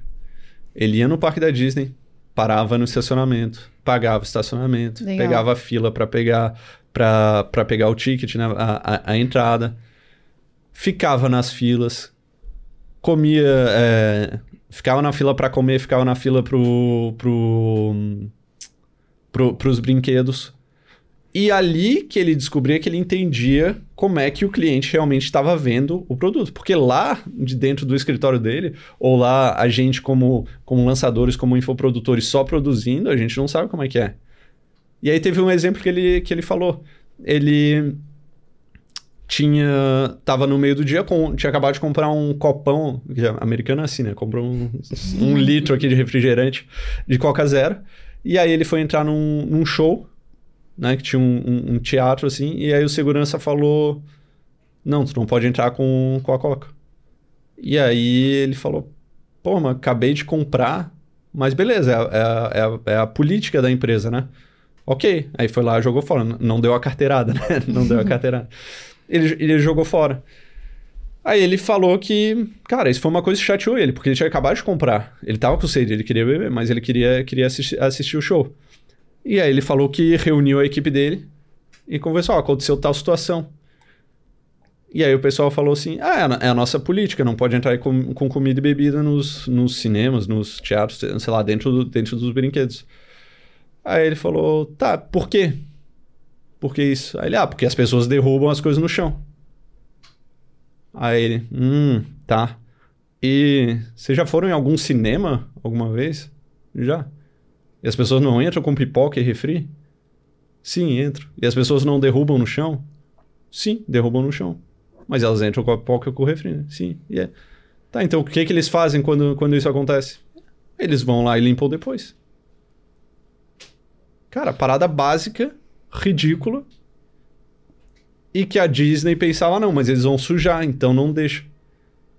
E aí, baseado no princípio do encantamento deles, eles foram lá. Aí, como a empresa é gigantesca, né? Levou seis meses para eles conseguirem fazer essa mudança. E eles implementaram isso. E aí, hoje, tu pode entrar lá no, no show, em, em algum, algum lugar, sei lá, te- teatro ou cinema lá da, da Disney, com a tua coca, com a tua pipoca, com a tua comida. E eles limpam depois. E aí, ele, e esse- o presidente da Disney, esse, esse ex-presidente da Disney, contou essa história. E aí ele perguntou: quando foi a última vez que você entrou no seu site, clicou em todos os links? Quando foi a última vez que você comprou o seu produto e viu se chegou esse, esse produto e entrou no teu e-mail e foi fazer o login e foi entender se as aulas estão na ordem certa, se tá tudo certo? Cara, eu não lembro quando foi a última vez. Incrível. Impactante isso. Uhum. É, porque é- é- é- são coisas óbvias que tendem a ser ignoradas, né? E principalmente quando a empresa vai crescendo, isso é muito mais fácil de acontecer. São muitas pessoas entrando, muitas pessoas criando novos é, Exato. processos e tudo mais. E aí, qual, qual que é o comum no marketing digital? Ah, vou mandar plaquinha para os meus alunos. Mandar plaquinha aqui, o cara bateu, sei lá, de milhas lá, bateu 100, 100 mil em venda de milhas, vou, vou mandar plaquinha. Mas, cara, beleza, over delivery. Mas tem que estar garantido que está fazendo delivery, está fazendo o básico. Exato. Perfeito. Perfeito, cara. Cara, Então, basicamente é dar, resumindo tudo, fazer o caminho que teu cliente faz e dar atenção para ele. Garantir que tu tá entregando o arroz com feijão. Não precisa entregar o prato Michelin. Isso para isso para quem os clientes novos que estão entrando, mas você comentou também dos que não compram. Como, Exato. como que o produtor pode se preparar para esses também? Cara, a melhor hora para vender é depois de ter vendido. Tanto para quem comprou quanto para quem não comprou. Né? Então, para quem comprou, tem aquele lance do upsell. Então, já faz já oferta assim que o, que o cara comprou. Ou depois de- da entrega também, né? Então, o cara viu ali, é muito importante estar dentro da, da sua área de membros, ter uma oferta ali para o cara continuar seguindo. Sim. Mas existe um- uma coisa que a galera fala, ah, fazer downsell depois do lançamento. Sim, excelente, mas o pessoal não entende a lógica por trás. A lógica por trás é, é um efeito que se chama eco do lançamento. Isso aí é novo para mim. É, pouca gente con- conhece. Que é justamente esse princípio. Que é o quê? Tu faz um puto evento. Chama lá 100 mil pessoas, ou 10 mil pessoas, ou mil pessoas que sejam. As pessoas vêm, acompanham, elas se inscrevem. Qual que é a nossa lógica? O que, que, que, que a gente pensa? Pô, a pessoa se inscreveu, assistiu o episódio 1, a- assistiu o episódio 2, assistiu a live de vendas, assistiu a oferta. Se fizer sentido para ela, ela vai comprar. Se não fizer sentido, ela não vai comprar. Ela só não vai comprar se não tem dinheiro. Então, preciso oferecer algo mais barato porque eu tenho esses 100 mil leads aqui que não compraram porque não tem dinheiro. Mas, cara, o lançamento só é prioridade na nossa vida. Sim. O cara se cadastrou no lançamento três semanas atrás, ele nem se lembra que tem lançamento. Eu sou dessas. Exatamente. Eu né? sou dessas. Então, é claro, existem várias estratégias de retenção, de botar o máximo de gente, de, de pessoas na, na aula, mas mesmo assim, a maioria das pessoas, cara, tu pode fazer tudo. A maioria das pessoas que cadastrou no teu lançamento não vai assistir nenhuma aula. Não vai assistir ne- nenhuma aula. E, muitas vezes, e a gente acha que se a pessoa, se é o público, ela só não vai comprar porque não tem dinheiro ou por alguma objeção específica. Mas a maioria das pessoas não compram porque elas não acompanharam. Porque elas não estavam no momento. Não é um momento, ah, um momento de compra. Cara, é um momento de vida. Então o cara, putz, cadastrou, tenho muito interesse, mas eu tava viajando. E aí essa semana eu tava fora. Ou, cara, tenho muito interesse, mas essa semana eu tava, tava socado de trabalho e não consegui assistir. A gente está implementando agora um, uma operação comercial de outbound, de ligar, fazer a ligação e fazer. Não é recuperação, é, é, é mais avançado que isso. E como a gente está implantando essa operação, eu que estou à frente e eu que estou ligando. Eu estou ligando para vender, eu estou como vendedor. Sou o CEO da empresa, diretor comercial e, e- e vendedor. E aí teve um cara que eu liguei. Cara, fechou na hora, o mais rápido possível. E aí eu perguntei, cara, mas pô, fechou agora, por que, que não fechou antes?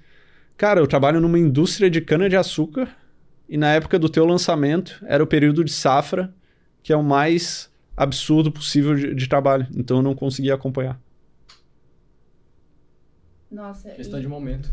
E isso aí, esse, esse lance do momento é muito interessante porque também traz dados sobre os seus leads, né? Exatamente. E, e fazer esse serviço de outbound realmente. Exatamente, é. Que a, a gente está fazendo, está implementando agora. É até uma mentoria que eu estou fazendo com um dos sócios lá do, do Flávio Augusto, né? Da, da Wiser, do, do Geração de Valor, justamente para fazer essa, essa venda por telefone. Mas assim, ah, só voltando ao, ao ponto, né? Quando faz o lançamento, tu gera tanto awareness. Por mais que a pessoa não tenha acompanhado, ela viu alguma coisa. Sim. Ela, ela sabe, sabe o que, que tá rolando. Então, se tu faz uma semana ou duas semanas depois, tu vende, faz um, sei lá, um meteórico de downsell, que é o mais clichê possível, assim, né? Que é aquele lançamento de WhatsApp de, um, de um produto mais barato. Muita gente vai aca- acabar comprando, porque tem, tem a galera que realmente não tinha grana, tem a galera que, ach, que achou caro, mas tem a galera que preferiu essa, essa segunda promessa, e tem a galera que naquele momento conseguiu prestar atenção no, no lançamento. Então, se você não faz esse lançamento depois do lançamento, essa oferta depois, você pode estar perdendo até 30% do faturamento. Ah, isso é muito, cara. É grana, mano. É dinheiro que fica na Muito. mesa, né? Exato. Muito. Exato. Agora, cara, já que tocamos nesse assunto sobre o, o que você deixa de ganhar ou até perde em um lançamento, passado o lançamento, aquela correria, pô, se dedica muito do lançador, Sim. do produtor, do expert. Chega a fase do pós-lançamento, onde você faz aquela análise de dados, análise do- dos KPIs, na verdade, né? Aham. Pra quem não conhece, KPI é um indicador que mede a performance dos lançamentos, né? Isso. Como você faz essa, esse KPI? Tem alguns pontos que você fala, esses são pontos essenciais, não podem faltar nessa análise? Uhum. A gente tem a reunião mais importante do lançamento. A reunião mais importante do lançamento é a reunião de debriefing. É reunião de debriefing. O que, que é o debriefing? Tem o briefing, né? Que é quando você combina o que, que vai ser feito. E o debriefing é que você analisa o que foi feito. Tá? Então a gente tem uma planilha que tem, sei lá, 15 abas. assim, tem muita coisa, porque como a gente faz lançamento de, que investe mais de um milhão de reais, qualquer ajustezinho pequeno dá bastante, dá bastante resultado. Quem está começando não precisa fazer isso, tá? Ah, no nosso caso, essa reunião de debriefing, às vezes ela dura sete horas. Porque a gente vai por todas as áreas da empresa, todas as áreas do, do lançamento.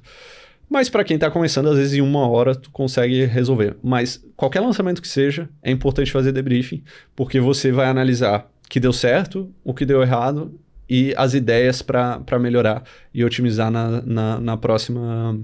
ah, no próximo lançamento. Tá? O que, que eu vejo como macro de, de mais importante? De mais importante. Cara, o tráfego. No tráfego, o que, que eu vejo? Custo por lead e a qualidade do público. Tá? Se o custo por lead e a qualidade do público tá bom, eu nem avanço, nem, nem aprofundo mais. Se não tá bom, se o custo por lead não tá bom, o que que tá ruim? Ou o CPM tá alto, Tá? O custo por, por impressão no Facebook tá, tá muito caro.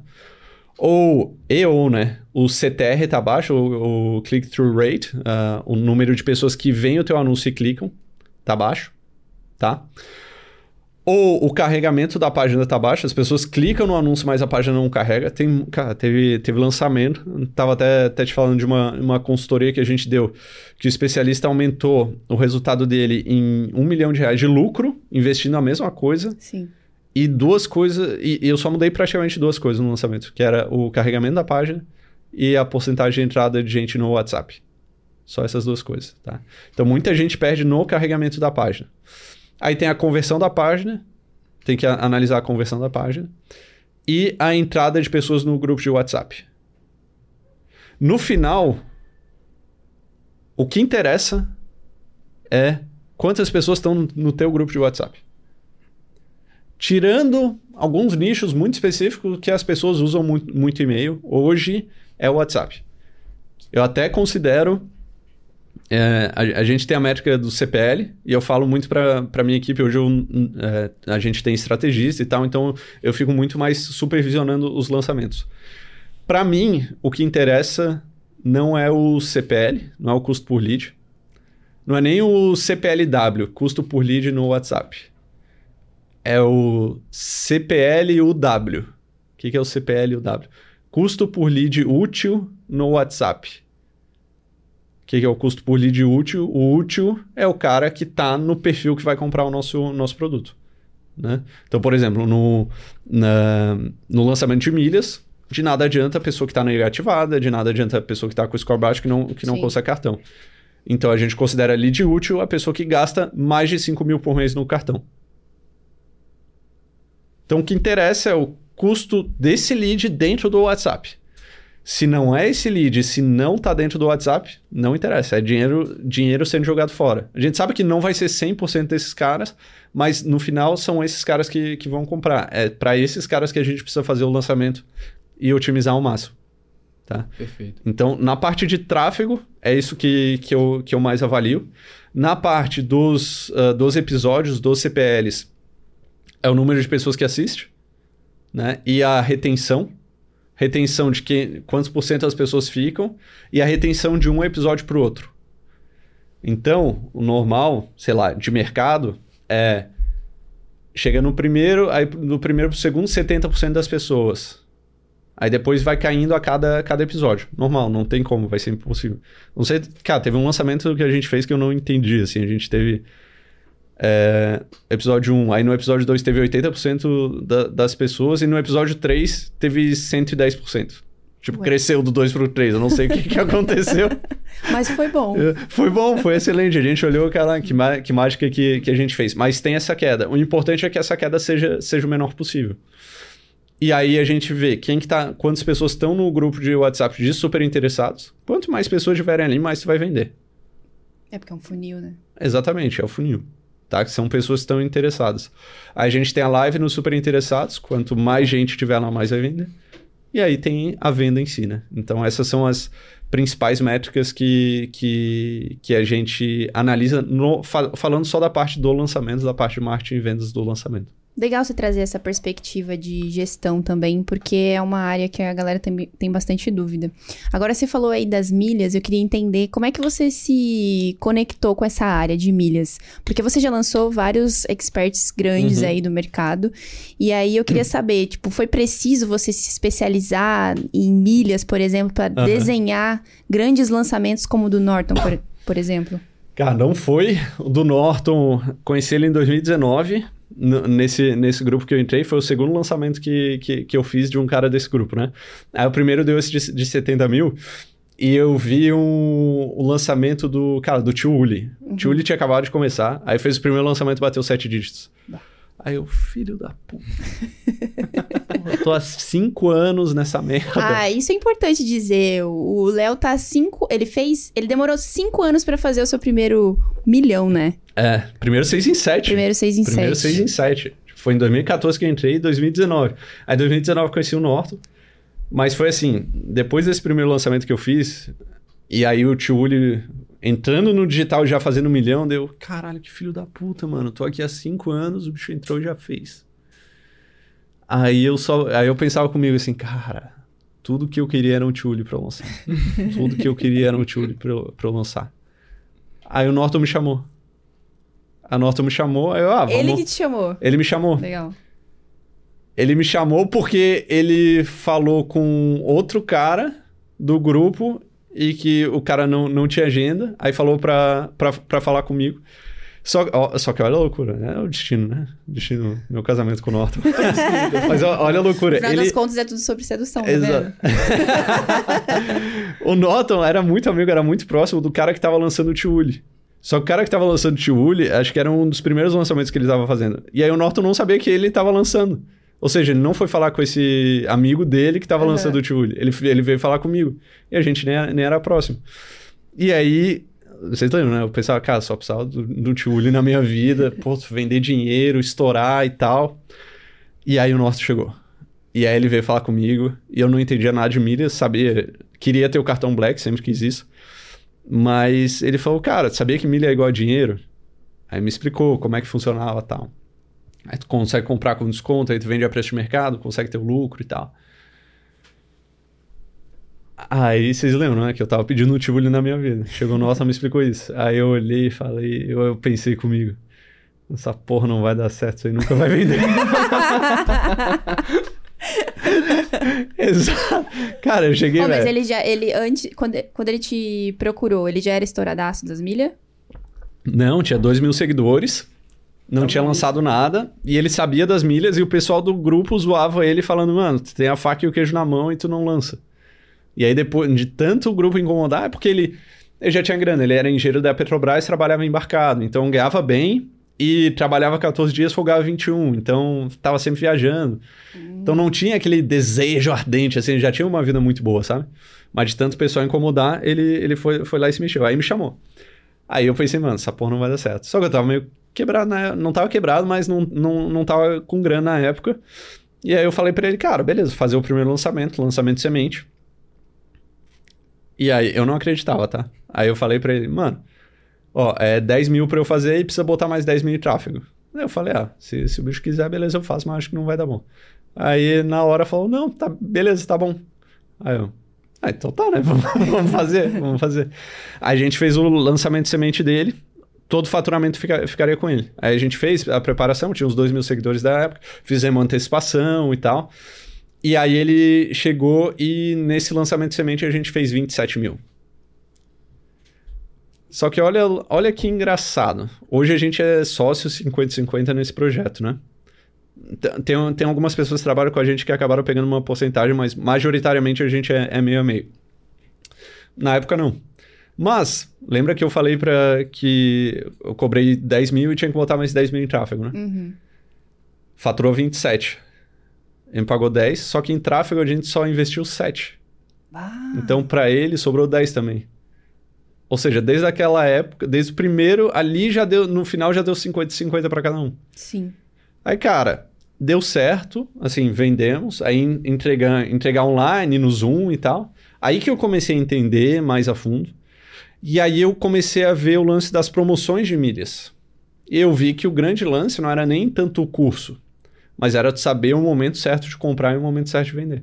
Aí a gente criou o nosso produto, que, é o, que era o CF, o Close Friends, na época, que hoje todo mundo tem ali, todo mundo... Cara, é, esse foi criação nossa, esse eu tenho certeza foi criação, não foi, foi criação minha, esse não foi copiado de ninguém e a galera copiou. O pessoal chama de sala de sinais, grupo de aviso no Telegram e tal, que basicamente a gente avisava a galera que que ia dar pra comprar milhas. E aí eu falei pro Norton, cara, acho que tem esse produto aí, vamos fazer 50-50? Aí ele, ah, beleza, fechado. E aí foi. Aí, quatro meses depois, a gente fez o primeiro lançamento. E aí, no primeiro lançamento dele, a gente investiu 50, já voltou 800. Uau. Meu Deus. Que ROI. Exatamente. É, foi foda. Um senhor Roy. No Foi a senhor primeira ROI. vez que eu ganhei grana de verdade no digital. Foi a primeira vez que eu ganhei grana de verdade no digital. Cinco anos remando, remando, remando. Pra isso. É isso, cara. É legal você dizer isso, porque às vezes a pessoa tá iniciando hoje no digital, até na área de lançamentos mesmo, e aí não tem um, um resultado, e aí fala, ah, nossa, eu já tentei três meses, a mesma coisa e não deu certo. Cara, tem gente que tenta cinco anos aí e não consegue seus Exatamente. primeiros resultados, só que não desiste. Uhum, exatamente. Continua. Questão de consistência, né? Sim. É. Sabe que eu, eu, tenho um podcast, Segredos dos Milionários, onde eu entrevisto os milionários para entender a mentalidade deles ah, e saber o que, que eles fizeram para chegar lá, né? Tipo- para chegar nesse, tipo nesse igual o milhão. Napoleão Hill fez, mas Mesma só que pegada. no podcast. Mesma pegada, mesma pegada. E aí, um dos segredos dos milionários é justamente esse. Não é fazer para ver se dá certo, é fazer até dar certo. Perfeito. E foi isso que rolou. Foi isso que rolou. Quando o nosso chegou na minha vida, eu tava pedindo um, Uli. um aí chegou nota, eu falei, mano, isso aí não vai dar certo, mas era, era o Tiuli que eu, que eu tava tanto, tanto pedindo e que, e que rolou. E Legal. Aí, e aí avançou. Melhor do que uma pirâmide no início. Foi. Porque foi a minha pirâmide, né? Exatamente. Foi boa. e, cara, nesses cinco anos que você esteve aí batalhando pra poder fazer os teus seis e sete, o que que você identificou que são hoje os maiores desafios? Hoje, hoje pode ser perpétuo, né? Mas o que são os maiores desafios pra quem tá entrando no mercado de lançamento? Pra poder ganhar dinheiro de fato, né? Cara, os maiores desafios pra quem tá começando, primeiro é realmente começar. Aquele lance de, Sim. pô, ninguém aprende a nadar lendo livro de natação. Tu aprende, tu aprende na água, tá? O que vai potencializar muito são as relações que tu faz do ambiente que tu tá. Então, se eu pudesse dar uma dica pra galera, não é o curso que tu vai fazer, é estar em eventos. Quem tá começando, ah, não posso estar em mastermind. Não posso estar em mastermind, não precisa estar em mastermind. Mas tu tem que estar. Primeiro, estar ouvindo os podcasts, né? Porque o, o podcast que tu tá, quando tu tá imersivo aqui, é, um, é o ambiente que tu tá, na prática. Mesmo, ah, tô no interior do Maranhão. Cara, se tu só ouve podcast, tu tá naquele, naquele ambiente. Mas participar de eventos. Qualquer evento que seja, ah, é 100 reais, é 50 reais. Cara, investe nisso. Investe nisso. Inclusive, queria dar os parabéns para quem foi no QI5 Festival. Né? Excelente evento de, de marketing digital. Parabéns para quem fechou parcerias lá. Fez muito network, Exato. muita oportunidade. Desde o começo, cara, o que eu fiz, eu sempre investia toda a grana que eu ganhava, eu reinvestia em. em na época, eu tinha um mastermind que era 20 mil reais que eu, que eu participava, mas em eventos. E eu pegava e investia em eventos, e, cara, às vezes, e- quando eu tinha a possibilidade, eu comprava o premium desses eventos. Por quê? O cara que tá no premium tem mais resultado, né? Sim. E aí, outro hack, voltando ao que eu falei lá no começo, cara, eu sempre ia o mais arrumado possível. E aí, nesses eventos, fechava parcerias. São as parcerias que vão potencializar os resultados. Não é ficar o dia inteiro atrás do computador. Perfeito. É exatamente isso. Network Aqui a é gente tudo. já entendeu que através do networking que saem, surgem grandes parcerias de negócios, né? Uhum. E no que se trata de gestão, como é que é gerir um time de 35 pessoas fixas lá? Quais são os maiores desafios? Cara, E também, quais são as habilidades mais importantes que você busca para pessoas que vão trabalhar no seu time? excelente pergunta. Excelente pergunta. Eu adoro. Eu adoro gestão e eu odeio gestão. Na real, eu odeio gestão e eu adoro gestão. Como assim? É, como assim? Não Cara, sei se amo ou odeio. Eu odeio a gestão, a fazer a gestão ali, eu acho muito burocrático, chato. Mas eu adoro o game. Eu adoro o game de trazer as pessoas, ver elas se desenvolvendo, a, a empresa crescendo, a, a, a pessoa está no lugar certo, ela, ela entregando. Então você adora gestão, é, você odeia gestão, mas adora liderança. Talvez. Pode ser também, é gestão ela entra dentro da, da liderança. Né? Nessa, nessa minha visão, né? A organização que tem Entendi. tá?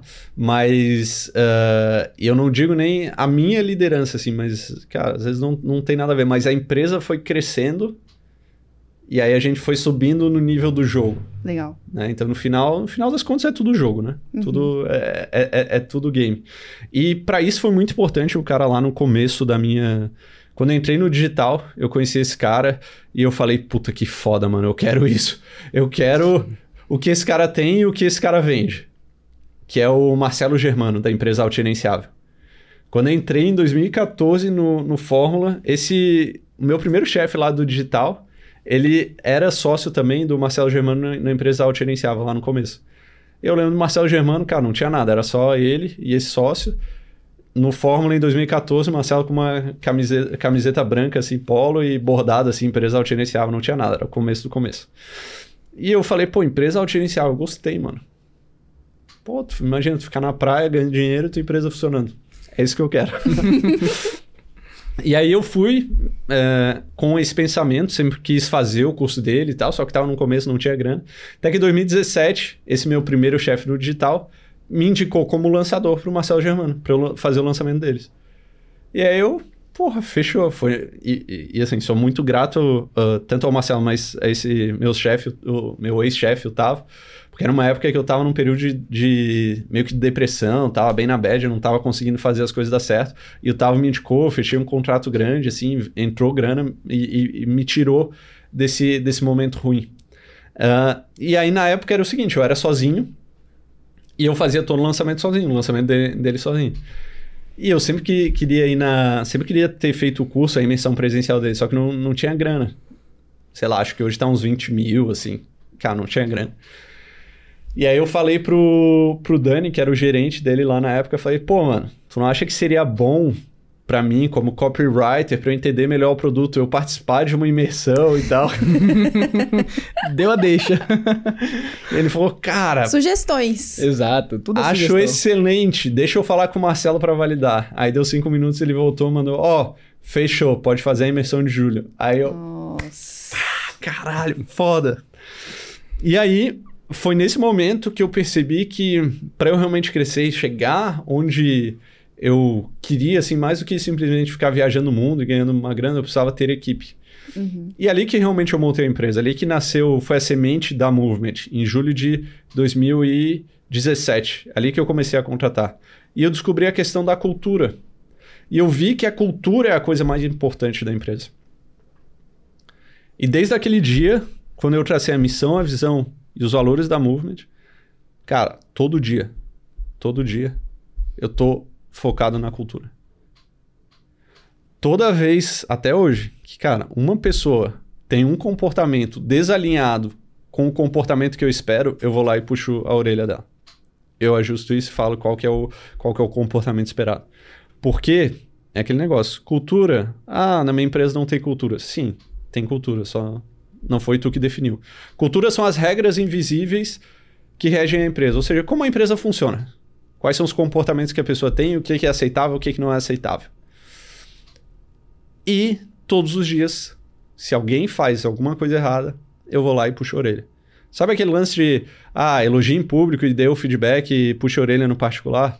Não, eu não faço dessa forma. Claro que existem je jeitos e jeitos, mas quando eu vejo que a pessoa, se a gente está numa reunião e ela tem um comportamento errado na frente de todo mundo, se eu não corrigir esse comportamento na hora, todo mundo tá vendo que, ah, é ok fazer isso. É ok fazer isso. Então, eu sei que às vezes é, é ruim pra pessoa, a pessoa olha, porra, puxaram minha orelha ali na frente de todo mundo. Mas eu não tô fazendo por ela. Tô fazendo por ela também. Mas eu tô fazendo por todo mundo. Porque se eu não puxo a orelha dela agora e dou feedback no particular só, eu tô endossando pra galera que é ok ter, ter aquele comportamento. Então a cultura é a parte mais importante. E aí a cultura, liderança e gestão são os três pilares, os três pilares do, do EAG também, né? E eu vejo que a, a cultura é muito forte. Se hoje a gente tem um nível altíssimo de gestão, altíssimo, altíssimo. Acredito que nós somos, talvez, se não a agência mais profissional, a top 5 do mercado brasileiro, a mais profissional e mais organizada internamente, tá? Mas eu digo que assim, cara, se tirasse tudo, tirasse o ClickUp, que é a nossa ferramenta de gestão de projetos, tirasse todas as coisas, deixasse só uma coisa, deixasse só uma coisa, uma, um processo que o pessoal chama, ainda ia funcionar. Não ia ser 100%, mas ia funcionar 80%. Que é a nossa cultura, a nossa reunião diária de alinhamento todo dia às 9 da manhã. Todo dia às 8h45, cada time tem a sua reunião do time, onde vem todas as tarefas, o que está atrasado, o que, que não está, quais são as dificuldades. E às 9 a gente entra todo mundo junto, alinha o que, que vai ser feito no dia. Então, de comunicação para fora, né? O que, que vai estar tá, o que, que vai estar tá rolando na semana. E todo mundo, uma das coisas da nossa cultura é um problema não pode passar mais de 24 horas sem ser resolvido. Ou sem todo mundo estar sabendo daquele problema. Então não pode passar dessa reunião. Essa reunião é justamente para isso. Então, nessa reunião, a gente alinha e resolve todos os problemas. Se a gente tivesse só essa reunião, tirasse tudo, a empresa ainda funcionar e a gente ainda ter os, os resultados que, que a gente tem. Legal. E quando foi come é, começando a entrar gente, assim, no, no time, quais foram os seus maiores desafios? Porque uma vez você, você fazia tudo sozinho. Aí, é. de repente, 35 pessoas. Não foi tão de repente assim. Não. Foi, foi crescendo. Foi escalando. É, mas assim, a, assim começou meu, meu desafio foi que eu não tinha grana, né? Aí o que, que rolou? Eu contratei uma estagiária que eu pagava mil reais por mês, depois duas, eu cheguei a ter três. E a gente ficou um ano e meio nessa pegada. De, do meio de 2017 até o final de 2018. Que é a época que eu falei que eu tava quebrado. Porque eu remava, remava, remava, conseguia pagar elas e não sobrava quase nada para mim. E aí, é, começo de 2019, elas foram saindo. Saiu uma de cada vez. Saiu uma, duas. Em três meses saíram as três. Eu fiquei sozinho. Aí surgiu um cara, um santo na minha vida, que hoje é meu sócio, que é o Alexandre. Ele chegou como consultor de gestão de projetos. Um, e ele é um cara que ele já tem mais de 40 anos, gestor de, de, de, de projeto sênior. Ele, eu con contratei na, ele na época não full time, porque não tinha grana. Não metade do dia. Contratei ele por 30 minutos por dia. Ele era o responsável por fazer essa reunião diária. Por puxar só. Que era o que eu, eu tinha 1.500 reais para pagar, era isso que dava para pagar para ele. E aí, o que que eu percebi? Eu tava remando, remando, remando com a galera júnior, ou não era nem júnior, era estagiária, não sabia nada e, e não conseguia grana. E eu participava de um mastermind que assim, hoje eu, eu, vejo, eu não concordo com o cara, mas o cara falava: ah, contrate, pague fixo e pague o mínimo possível em fixo. Nunca dê porcentagem para as pessoas. Nunca dê porcentagem para as pessoas. E eu, porra, nunca dei porcentagem. Beleza, mas quanto que eu posso pagar? Mil reais. Então vou ter que pagar mil reais. Não posso dar porcentagem, mas a porcentagem toda é minha. E na minha cabeça era, era isso que, que fazia sentido. Até que teve uma vez, foi em maio de 2019, tá? Essa foi a maior virada de chave da minha vida financeira. Eu lembro que eu tava em São Paulo, a gente tava, tava jantando, eu e a minha namorada na época. E aí, vocês têm relacionamento, não? Sim. Sabe quando tá jantando com a pessoa e ela tá falando e tu tá pensando em outra coisa, assim? Tá viajando? Sim. Sim. Exato. A gente tava nessa. Tava jantando, eu de frente pra ela, comendo uma pizza. Comendo pizza e tomando spritz. E ela falando lá de como é que era o dia dela. E eu tava pensando assim, puta que pariu. Cinco anos que eu tô no digital remando, não consigo ganhar grana. E aí eu vi a galera de 17, 18 anos entrando nesse grupo que eu participava e ganhando grana, estourando. Os malucos do drop, de afiliado e tal. E eu, filha da puta, mano, os caras tão vendendo umas coisas erradas, vários vendendo coisas e não entregando. E eu sempre ouvi na palestra, em palestras motivacionais, cara, faço certo, bem feito, tenha propósito, o dinheiro será consequência. Mano, eu tava fazendo isso há cinco anos. há cinco anos. E não tava ganhando grana. E os pau no colar de 17 anos, que estavam vendendo as coisas, não tava entregando, tava ganhando grana. Aí eu olhei, mano, tem algo errado nessa porra aí, né? Cara, se eles estão ganhando grana e eu não tô, tô fazendo alguma coisa errada, deixa eu fazer como eles estão fazendo. Eles estão focando só em ganhar dinheiro. Aí eu, cara, e se eu focar em ganhar dinheiro? Focar só em ganhar dinheiro. Não vou focar em propósito, não vou focar em mudar o mundo, não vou focar em ajudar as pessoas, não vou focar em construir a minha empresa autogerenciável, vou focar em ganhar dinheiro. Deixa eu fazer isso. Cara, deu sempre ganhar dinheiro, fazendo tudo certo e sem ferir os meus valores, principalmente, né? Mas o foco estava em ganhar dinheiro, não estava em ajudar as pessoas, não estava em fazer meu propósito, estava em, em ganhar dinheiro. Deu dois meses dali, eu fiz o meu primeiro 6 em 7. Deu três dias eu fiz o segundo. E deu um mês.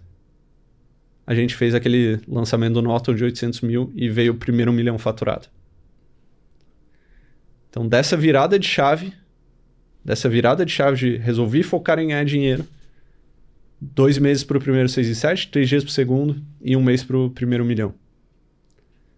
Claro que teve várias coisas que eu fiz na prática. Uma delas foi o seguinte, cara. Eu não consigo fazer tudo sozinho. Ou até consigo, né? Mas, assim, vai, vai, vai, vai ser pesado. Eu tentei com a galera júnior, pagando, pagando fixo, não consegui. Preciso de, de galera boa. Se a galera boa não tem grana para pagar.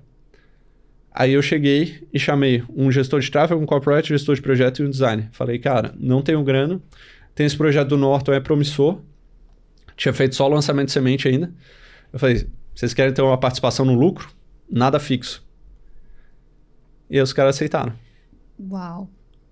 Aí os caras aceitaram. Essa foi a principal ação que a gente fez. Teve várias outras coisas. Hypamos, conseguimos hypar várias coisas.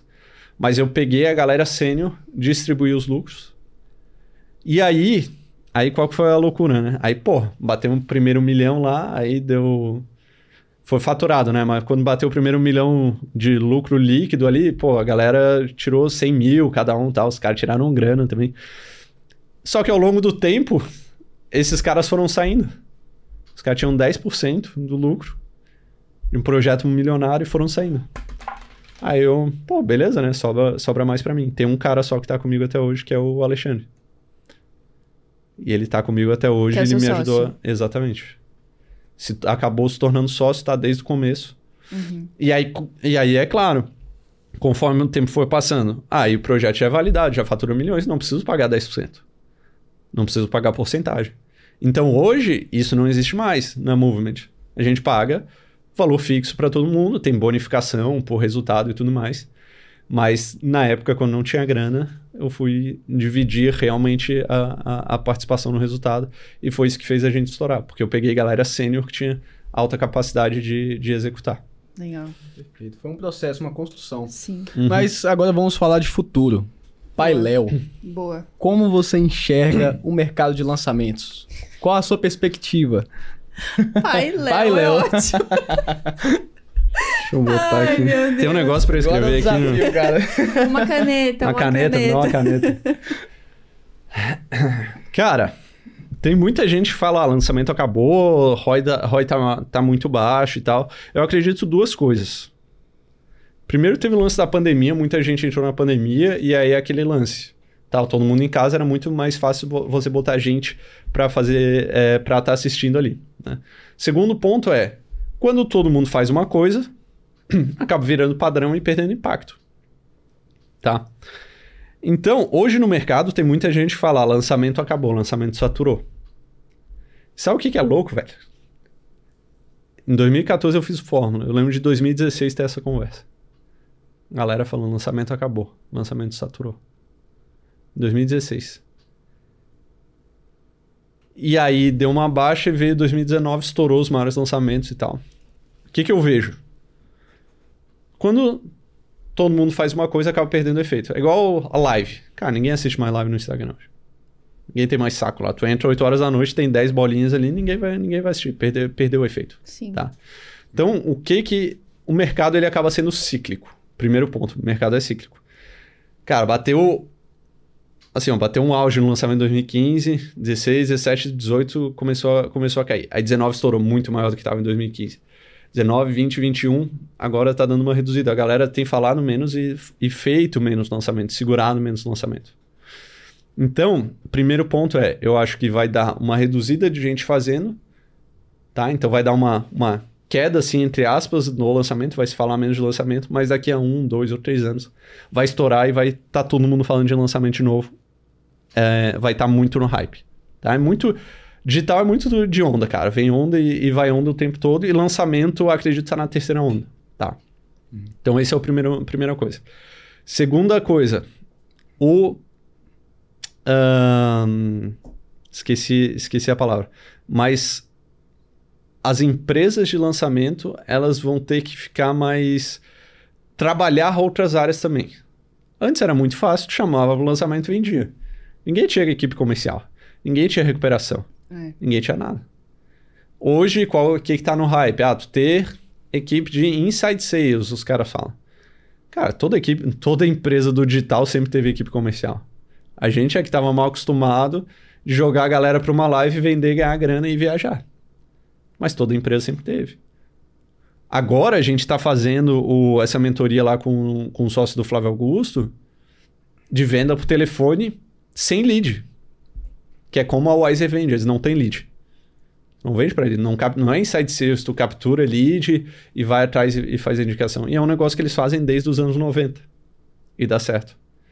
Então eu acredito que vai ter mais uma qualificação de das empresas que fazem isso usar o lançamento muito para awareness e para faturar sim, mas ter outros canais de venda.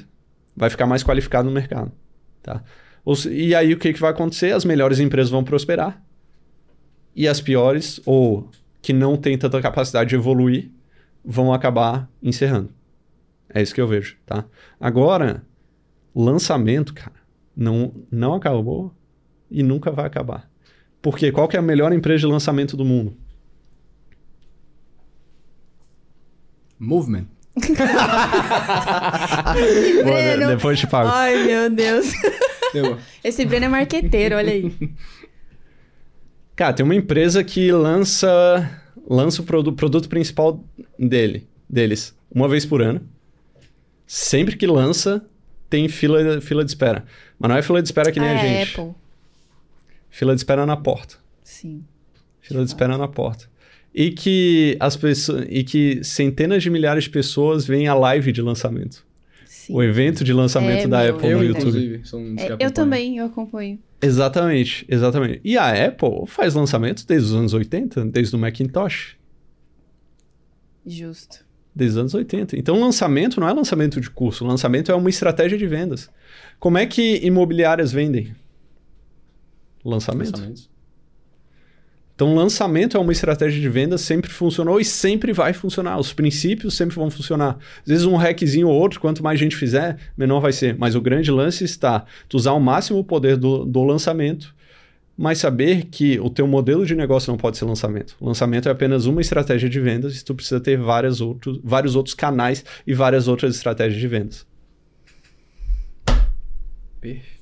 Ó, esse podcast entregou ouro aqui, Ih, deu cara, aulas. diamante. Eu espero muito que você tenha acompanhado todo esse episódio com o caderninho do lado. Então, senão vai Olha ter que voltar, né? Vai ter que é, voltar senão e vai ter que voltar e anotar. Olha só que incrível, dá pra você voltar. O podcast é incrível, né? O YouTube é incrível. Muitas possibilidades. Por isso já deixa Olha, o like. Quantas chances você tem? Exatamente. Agora sim, pra finalizar nosso episódio, Uhum, que a conversa tá muito incrível. sim. É, inclusive, obrigada por ter vindo mais uma vez pro nosso podcast. Foi incrível conversar com você e extrair tanto conteúdo. E pra finalizar, a gente tem uma, uma pergunta mais reflexiva aqui. Tá. Você topa responder pra gente? Eu preciso saber a pergunta primeiro. Tá, não. Essa é uma primeira pergunta. Você topa ou não? Tá, vamos Topa lá, ou vamos não lá, lá. topa? Qualquer coisa, a gente dá aquela Silvio Santos, esquivada aqui, começa a contar uma história, encerra de outro jeito e não tem percebe. problema, eu faço a pergunta novamente, de outro jeito. Pessoal treinado. Olha só, é, vamos imaginar que você vai criar um anúncio e esse anúncio ele não vai aparecer somente nas plataformas digitais que você está acostumado a fazer os seus anúncios. Tá. Ele vai aparecer em todos os canais de aquisição de clientes possíveis, até no mundo físico. Então, vai aparecer o, a- o seu anúncio ali no, no comercial da TV, no Sim. outdoor, enfim, na rádio. E aí, nesse anúncio, vai ter uma mensagem sua para quem está começando hoje no marketing digital. Que mensagem seria essa? Caralho. Não faça pra ver se dá certo, faça até dar certo. Palmas. Bom, esse cara é bom, sabe bom. Vou tatuar essa frase. Na Eu clicaria nesse anúncio. Você clicaria? Ah, Demais. Já cliquei. É isso. Cara, muito obrigada. Eu espero que você tenha gostado do papo. É, foi incrível te receber aqui. Mas não terminamos ainda. Porque tem surpresinha. Presentes! Pô, aí sim! Temos presentes. Ah, tava escondido ali, cara. Se não fosse, Tem não, toda cara, uma- muito Boa. Aí, eu posso pegar aqui? Pô, Claro, é tudo seu. Pô, aí sim. Caralho. Ah, não. Ah. Que massa, mano. Pra agradecer sua presença aqui no podcast. Ah, claro. é Se você aqui? conseguir. É. É meio complexo, né? Se não conseguir, não vai. Cara, que eu quero mostrar isso aqui pra galera, pô. Boa. Ou É o time da es- vai de... ter mais uma hora aqui de, O time de, podcast conseguir experiências. O time de experiências da pro- realmente muito brabo. né, pro público, né? Eu mostrando aqui só pra mim e o público não vendo. Deixa eu segurar. Ó, então, pô, temos o quê? Gostosuras. Depois eu vou fazer um reviews do mustache das gostosuras. Ó, excelente, mas. Olha ele! Tem um cara aqui, ó. Muito bem Aqui, vestido. ó. Cara bonito. Cara bonito aqui, carequinho. obrigado, gente. Obrigado, obrigado. Ai. Muito obrigado. Obrigado pela. Obrigado, obrigado por- pelo presente, obrigado pelas experiências da QFI. Parabéns pela experiência. Realmente, encantamento. Eu vejo que é um valor de vocês, vocês fazem muito bem. Me surpreendeu muito o recado que tinha que tinha no, no meu quarto quando eu cheguei no hotel, porque é de uma história que eu botei num post no Instagram há mais de um ano. E aí eu vi esse, esse tato que vocês têm. Então, obrigado pela experiência, muito obrigado pelo convite. Gostei muito. Gostei muito do podcast, de conversar com vocês e de conhecê-los também. Que legal. A gente gostou também, né, Breno? Não, eu que agradeço a sua presença, cara. Atravessou o oceano pra estar aqui com a gente. Só pra isso, só pra isso, vir direto. Agora sim, pra galera que ainda não te conhece, vai te conhecer a partir desse podcast. Como é que Uhum. eles encontram é, nas redes sociais? Boa, tem o meu Insta, arroba leosoares8s. Vai aparecer aí na tela. É, aparece aí na tela. Valeu, produção. Ah, e no YouTube eu tenho o podcast Segredos dos Milionários. Então, se quiser conhecer lá também, convido pra ficar rico. Só quem quer Exato. ficar rico, né? Exatamente. Conhece lá o Exatamente. Seg- Segredos dos Milionários. E aí a gente conversa, mas acredito que tem bastante conteúdo, conteúdo legal que a galera vai Tem curtir. mesmo, eu tava dando uma olhada lá pra pesquisar sobre ele. Tem muito conteúdo legal. E pra pessoa que ficou aqui até o final desse episódio, tem que fazer o quê, Breno? Depois de tanta entrega como essa aqui? Exatamente. No mínimo, dá o like e compartilhar com seus amigos. Eles merecem. Exatamente. Inclusive, comenta aqui embaixo quais foram os maiores insights que você tirou desse episódio, porque teve vários, né? Compartilha com a gente, se inscreve no canal se ainda não tá inscrito. E eu te vejo no próximo KiwiCast, é um compromisso.